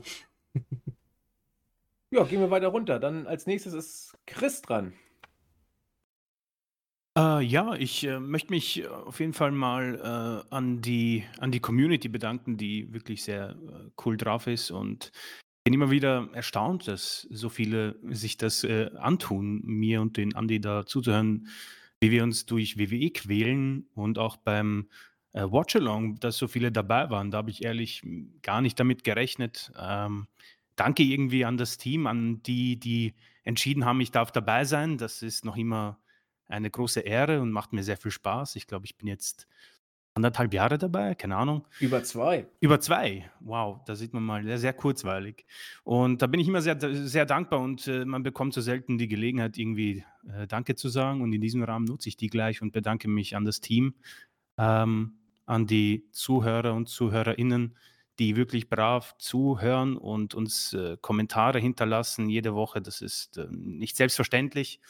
Und äh, ich schreibe zwar nicht, oder ich schreibe zwar sehr selten etwas, aber ich lese es und bin, nehme es zur Kenntnis und finde das wirklich unfassbar äh, nett und sehr motivierend, weil ähm, ich erinnere mich an ein paar Vorbesprechungen mit dem Andi, da haben wir teilweise sehr gestruggelt, weil WWE tatsächlich nicht viel liefert und wenn sie was liefern, ist es sehr negativ und das ist eigentlich etwas, was wir sehr gern umgehen wollen würden, weil es, glaube ich, bei Podcasting und solchen Sachen in erster Linie nicht darum gehen sollte. Deswegen vielen Dank und ich hoffe, dass die Leute es äh, mit mir vor allem noch in den nächsten äh, ja, Monaten und Jahren aushalten. Und frohe Weihnachten und guten Rutsch und bleibt vor allem gesund, vor allem das. Ja, ich denke, der Chef ist dran, ne? Ja, dann, also ich meine, du hast ja äh, an die Zuschauer schon ganz viele Worte gerichtet. Ich richte meine Worte jetzt viel mehr in die Richtung vom Team, weil, also ja, ohne Zuhörer, ohne Leser, ohne alle äh, könnten wir das Ganze nicht machen, aber genauso wenig könnten wir das Ganze und diesen ganzen Blödsinn, der uns eigentlich regelmäßig einfällt und irgendwelchen Arten, was auch immer wir da praktizieren, äh, könnten wir niemals so durchführen und also niemals ohne dieses fantastische Team, was wir einfach haben. Und dafür bin ich sehr, sehr dankbar, weil aus dem Team, ja, also es, es heißt immer, es ist schwer, online Freunde zu finden oder ähnliches, aber hey, ich schreibe mehr mit euch als mit meiner Frau, also auch weil ich sie öfter sehe. Aber wenn man das mal so, so betrachtet, wie viel wir eigentlich Zeit miteinander verbringen, sei es jetzt in WhatsApp oder dann mal einen Abend, wenn wir zocken oder ähnliches, das ist schon echt bemerkenswert, gerade in der Corona-Zeit. Ähm, Hammer, Hammer, Hammer. Vielen Dank für dieses tolle Team. Vielen Dank für alle Hörer, Hörerinnen, Leser, Leserinnen und weiß der Henker ans Forum und so weiter. Ähm, mega, mega cool und ich glaube, ja, ich bin sehr gespannt auf 2022. Wir haben schon wieder viele verrückte Pläne. Mal schauen, was wir davon alles umsetzen können. Ähm, ja, 10% der Pläne sollten normalerweise funktionieren, heißt Das heißt, wir sind dann bei ja, so 15 bis 20 verschiedene Stück, wenn die 10 bis 10% funktionieren. Damit wäre ich auch am Ende. Ich wünsche euch auch ein schönes Weihnachten und ja, auch einen guten Rutsch. Macht's gut. Jens. Äh, naja, in großen Teilen kann ich mich ja nur noch anschließen. Ähm, auch ich bedanke mich natürlich bei allen, die ähm, die Podcasts hören und unsere News lesen und uns gewogen bleiben. Ähm, ich finde es immer noch schön, dass sowohl was jetzt unsere Seite angeht und die- Community im Ganzen angeht, als auch das Team natürlich angeht, dass äh, ja, wir alle was gefunden haben, was uns so verbindet und äh, wir sich da ja auch durchaus Freundschaften entwickelt haben. Und äh, dafür bin ich natürlich sehr dankbar, ähm, auch wenn nicht Thanksgiving ist. Und ähm, wünsche euch natürlich auch äh, schöne Feiertage, ähm, einen guten Rutsch und ich hoffe, ähm, ein spannendes Jahr 2022 äh, vor uns, ähm, wo wir alle an dem, was wir alle mögen, sei es nun WWE, äh, AEW, New Japan oder Noah oder Indie Wrestling oder WXW oder was auch immer, unsere Freunde ha äh, Freude haben, hoffentlich dann auch mit weniger Einschränkungen. Sieht zwar jetzt nicht so gut aus, aber ne, äh, dieses Jahr war ja schon mal ein kleiner Hoffnungsschimmer. Ich hoffe, nächstes Jahr normalisiert sich das alles ein bisschen weiter. In dem Sinne, äh, bleibt gesund, ähm, habt ein paar schöne Tage und dann ähm, hört man sich bestimmt spätestens im nächsten Jahr. Ja, hoffentlich. Ich wollte es immer mal machen. Jetzt ist dran der Cutter. Die Rache. Ja, äh, entschuldigt meine Stimme, ich bin krank. Ähm, ich habe äh, natürlich pünktlich zu Weihnachten erst mich und dann das Baby angesteckt. Also ich bin müde und sehr krank. Oder nee, krank und sehr müde, so rum. Und etwas verwirrt. Ähm, Kannst du bitte ja, Abstand halten äh, vom Baby. von uns? Ach so, ja, ich versuch's. Mindestens eineinhalb Räume Abstand. Das wäre dann Raum 4. Gut, dass wir keinen Raum 4 hier haben, ne? Erstell dich vor, ist kein Problem. Okay. Ähm, ja, was ich, naja, das ist unser erstes Jahr von Team Shuyaku hier. Ähm, das ging echt schnell rum. Ich danke erstmal dem Team, dass wir so cool aufgenommen wurden. Also ich habe jetzt nicht das Gefühl, dass das erst ein Jahr her ist, dass wir hier zugestoßen sind, sondern echt viel länger. Ja, und natürlich an die Podcast-Hörer, danke, dass, sie, dass ihr so viel zuhört. Und oh, ich versuche mich zu konzentrieren. Es klappt heute noch. ähm, viel kommentiert und liked und ähm, ja, also ich fühle mich auf jeden Fall sehr wohl bei Wrestling-Infos, auch wenn das Jahr natürlich mit Baby und allem bei mir so ein bisschen turbulent ist. Ich bin nicht immer so involviert, wie ich gerne hätte, wird auch noch mal mehr, aber nicht so einfach mit so einem heranwachsenden Wesen, aber spannend. Ähm, und auch podcast-technisch war es alles sehr spannend. Ja, was wünsche ich euch? Gesundheit. Ich wünsche euch Gesundheit. Werdet nicht krank. Krank ist scheiße. Krank mit Baby ist auch scheiße. Krank mit krankem Baby ist noch viel scheißiger. Ähm, und dass euer Entschuldigung. Äh, dass euer Jahr so toll wird, wie ihr euch das erhofft und ähm, eure Feiertage jetzt so toll, wie auch immer ihr sie feiern möchtet. Ist ja nicht jeder unbedingt christlich, was auch immer ihr euch vorgenommen habt. Hauptsache gutes Essen. Ja, bevor ich noch mehr Unsinn rede, me out. Vielen Dank. Ja, und gute Besserung vor allen Dingen an, an dich. Danke. Ja, Thorsten. Ja, da minutenlang überlegt, was soll ich sagen. Und mal, hast du eigentlich ein, hast du ein neues Mikro? Kann das sein? Es klingt mega. Nee. Also, nee, ach, Hammer. Ach du, ich, bin- ich bin mal auf dem Sperrmüll vorbeigegangen, da lag sowas rum, habe ich mal mitgenommen. Geil. ja, habe ich. Ähm, also die Karte hat im Prinzip schon eigentlich meine ganze Speech hier vorweggenommen. Also auch wunderbar, ein traumhaftes erstes Jahr, sehr nett von euch allen aufgenommen und ich fühle mich schon also auch direkt voll dazugehörig. Ich danke Andi und Chris, dass ich mir den ganzen WWE-Scheiß nicht selbst antun muss und immer trotzdem immer äh, bestens informiert bin. Ja, und den Fans ähm, das Übliche, nicht? Äh, feiert schön, egal wie ihr es feiert, ob Weihnachten, Hanukkah oder äh, einfach familiäres Beisammensein. Kommt gut ins neue Jahr, viel Gesundheit und hoffen wir, dass 2022 ein besseres WWE-Jahr wird als die vergangenen drei, vier, fünf Jahre. also, dann alles Gute euch. Das war's. Hast du eigentlich ein neues Mikrofon? Klingt ja Hammer. Klingt mega, ne? Nee. Ja. Ich, Nee? ich habe Okay. ich, ich hab, ich hab das Mikrofon gegen meine Telefonnummer eingetauscht. Ach, und ich habe mir schon Hoffnung gemacht, dass du die jetzt rausgibst.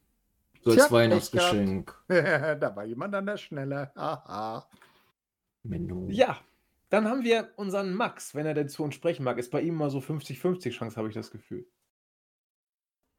Der hat geschrieben, er ist erstmal AFK. Wir sollen sagen, er ist der Uwe Ach und er ist auch dabei. Und Hashtag don't book Mantis. Ja, und wenn, wenn er das dann so möchte, dann gehe ich weiter. Oh, Julian, wir haben es nicht geschafft, eine Flashback-Review zu machen, obwohl wir es vorhatten. Ach ja, jetzt muss ich dem Thorsten erstmal dazwischen grätschen und sagen, du hast dein Mikro auf jeden Fall nicht auf dem Sperrmüll gefunden, sondern maximal im E-Schrott. Also so aus fachmännischer Meinung, weil im Störf keine äh, Elektrogeräte mehr entsorgt werden. Aber Mann, ich bin aus dem letzten Jahrtausend, da war das alles noch ein und dasselbe. Hat man Ja, alles auf einen Haufen geschmissen. Ja, ähm, es war ein interessantes Jahr, es war ein aufreibendes Jahr, es war ein spannendes Jahr. Leider im Hinblick auf Wrestling-Infos mit deutlich weniger Zeit, als ich wirklich geplant hatte, als ich gehofft hatte. Aber die Leute hier haben das wirklich echt gut gemanagt, haben das hingekriegt. Und das ist auch das Schöne an unserer Gru- Gruppe, muss ich einfach sagen, dass gewisse Fehlleistungen anderer einfach aufgefangen werden vom Rest der Welt dass da nicht nachtragend irgendwas hinterher noch kommt, sondern dass man sich einfach dann wieder irgendwie darauf verständigt, okay, man steigt zu Punkt X wieder ein und man trifft sich irgendwann im Sommer, es ist fest im Kalender verbucht, es ist urlaubstechnisch genehmigt. Also Wehe, wenn nicht. Wehe. Nein, ähm, das wird jetzt auf jeden Fall im kommenden Jahr sicher sein. Ich werde dabei sein. Das habe ich schon im Urlaubsplan verbucht. Es wurde schon genehmigt. Also es passt. Ich freue mich drauf. Ja, euch wünsche ich auf jeden Fall schöne Weihnachten, ein frohes neues Jahr. Esst euch glücklich. Fleisch forever. Es musste sein. Und ja, ähm, Wrestling ist immer noch geil. Ich verfolge regelmäßig AEW, WWE. ähm, Ja, gewisse Dinge sind einfach so. Es ist wie der Autounfall. Ne? Man kann nicht weggucken, aber schön ist es trotzdem nicht. Und in diesem Sinne, ich wünsche euch frohe Festtage. Ja, da, da fehlt irgendwie was, wenn Zack Attack so lange weg ist. Ja, er hat sich schon mit 3Z ans Ende gesetzt. Kill Cobain. Ah, nicht als letzter, weil wir haben noch einen Überraschungsgast, aber als vorletzter. Ja, ich hatte das ganz sneaky gemacht vorhin, um äh, hier äh, ungestört im Chat zu sein und äh, nicht angezeigt zu werden. Dann hat Julian aber irgendwie die Grafik dann doch erweitert. ja, ähm, ich glaube, ich mache das Ganze kurz und schmerzlos. Ähm, ich richte mich mit meinen Worten an äh, jeden, der hier wirklich Teil der Community ist, äh, sei es hier mit uns äh, im Teamspeak oder im YouTube-Chat, die Leute, die im Board aktiv sind, die Leute, die auf der Startseite aktiv sind, auch wenn die vielleicht zum nächsten Jahr ein bisschen weniger toxisch sein könnten. Das würde ich mir vielleicht äh, noch zu Weihnachten wünschen, nachdem ich meinen größten Wunsch in Thorstens Handynummer schon bekommen habe, die ich aber natürlich ähm, Mann, wie ich bin, weiter verschenken werde oder weiter verschenkt habe. Na, das äh, will ich ja nicht für mich behalten, dieses Naja, äh, nichts anderes haben wir von dir erwartet. ähm, ja, also wirklich, ich bin äh, stolz und echt äh, total froh, Teil von dieser Community zu sein und dankbar für jeden, der in welcher Form auch immer Teil daran hat. Und ähm, wünsche euch nichts als das Beste, dass alle eure Wünsche in Erfüllung gehen. Ähm, natürlich Gesundheit, das A und O in diesen Zeiten. Und ähm, ja, dass wir auch im nächsten Jahr durch Wrestling verbunden bleiben und für jeden was dabei ist, jeder seinen Spaß findet, auch wenn es mal da oder dort nicht rund läuft. Genau. Bis nächstes Jahr. Hört und lest und macht, lebt WI. Das ist es. Das ist es. ähm, die, die, ich glaube, man könnte es nicht herzlicher beenden als den Mann mit dem größten Herzen, den ich kenne. Claudio, du hast das letzte Schlusswort von uns. Ja, wenn er. Ah, da ist er. ich liebe meinen Push-to-Talk-Knopf. Ich finde ihn, suche ihn jedes Mal und finde ihn nicht. Ähm, ja, äh, mein Debüt bei einem Live-Podcast, glaube ich tatsächlich. Was für ein schönes Highlight. Ähm, ja, ich kann mich eigentlich euren Worten nur anschließen. Äh, großes Dankeschön an die Zuhörer, dass sie sich das antun, was wir manchmal hier verzapfen. Ähm, ja, ich kann eigentlich nur das wiederholen, was ihr schon gesagt habt. Äh, danke für das Wrestling. Äh, verfolgt weiter, egal was es ist, sei es äh, in Buxtehude, macht da gerade irgendeiner turnt da im Dreieck rum, äh, außer er ist ein bestimmter YouTuber. äh, ja, was denn sonst noch? Ähm, ja, schöne Feiertage auf jeden Fall. Äh, Ich kann mich da den Worten von Julian anschließen. Esst schön, das tue ich auf jeden Fall. Ähm, genießt die erholsamen Tage, bis dann wieder, sage ich jetzt mal, das normale Arbeitsleben kommt äh, oder die Schule, je nachdem. Äh, was kann man noch sagen? Ähm, ja, feiert das Wrestling, genießt das Wrestling und äh, sollte euch einer blöd angucken wegen Wrestling, äh, einfach ignorieren. Äh, seid, seid wie ihr selbst. Genießt euer Leben. Nicht verbiegen. Oh, mit, mit Lebensweisheiten und Ratschlägen am Ende geizt unser Claudio nicht. Ja, in diesem Sinne machen wir einen Deckel drauf und vergesst nicht, Liebe ist das Einzige, das wächst, wenn man es teilt. Ja, und damit ähm, wollen wir es mal versuchen. Vielleicht kriegen wir es ja hin. Mal gucken. Einfach nur den Chat im Blick haben, dann klappt's. Ein frohes, äh, frohe Weihnachten, einen guten Rutsch wünschen der Julian, Der Ben, Der Claudio, Der Christian, Der Jens, Die Kata, Der Tor. Ich nehme mal an, das sollte Thorsten heißen, der Chris. Ja, ich Äh. glaube, wir sind jetzt schon Schiffbruch erlitten, aber es war auch ein bisschen fies, weil äh, unser Fake-Julian eigentlich hätte anfangen sollen. Ja, aber dann hättest du das auch sagen müssen und nicht nur Ich habe Julian. gesagt, wir gucken in den Chat. also eigentlich hat es Andi vergeigt, ne? Eigentlich hat's ja, Andi ich vergeigt. habe- Ja, Ja, eigentlich, ich eigentlich habe- ja, ne? Also, Singen, singen. Andi muss Ich singen. habe vorher Andi gesagt. du musst die Dinge schon Ausziehen, nennen. ausziehen, ausziehen. Ich habe, ich, ich moderiere immer nackt, das wisst ihr doch. Ich habe vorher gesagt, wir gucken in den Chat, dann können wir es ja hinkriegen. Und im Chat steht Julian ganz oben. Nein, der steht Doch. unter dir. Nee. Doch. Hä? bei mir ist Julian auch ganz oben. Ja, natürlich ist Julian ganz oben. Fake Julian ist ganz oben. Richtig. Genau. Julian. wir, müssen, Julian wir, müssen, wir müssen doch, ne? Wieso Stimmt Fake eigentlich. Ähm, Ich bin jetzt einfach, ich bin jetzt einfach dafür, Andi singt zur Strafe nächstes Mal Last? Christmas. Ich verstehe das nicht. Oh, das ist voll nett von ihm, ja, klasse. Nee, ich Oder- finde auch, dass Julian es versaut ist hat. okay. Ja. okay, Das war eine klare Anweisung von Andi. Ich danke, danke. Ne? Aber der Kill Cobain hat immer recht. Nee. Dann machen wir es Darf nochmal. ich Wollen wir's- diesen Spruch einrahmen lassen? Ja.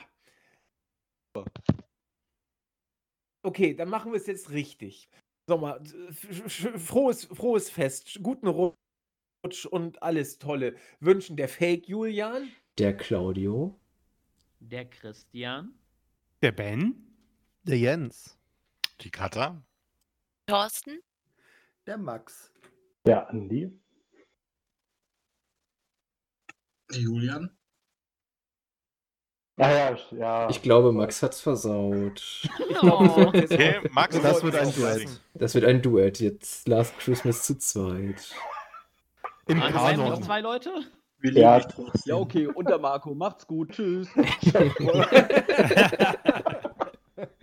Okay, wollen wir es einfach lassen? Es hat nicht geklappt oder wollen wir es nochmal versuchen? Ich bin mir. Ja, hört sich das überhaupt jemand verbuchen wir es an? unter Outtakes. Ja, ich denke, wir lassen es dann Okay, sein. ja. Tschüsseldorf. Ja, macht es gut. Bis bald. Also stopp, halt Tschüss, mal. Ähm, wir, wir machen jetzt offiziell Schluss. Ähm, wir sind aber noch live drauf, weil jetzt das äh, große Wichteln noch kommt. Also der, der offizielle Podcast endet, aber jetzt kommt quasi die äh, Post-Show, die After-Show. Also wer live drauf ist, gerne noch weiter draufbleiben. Ähm, der Rest macht, was er will.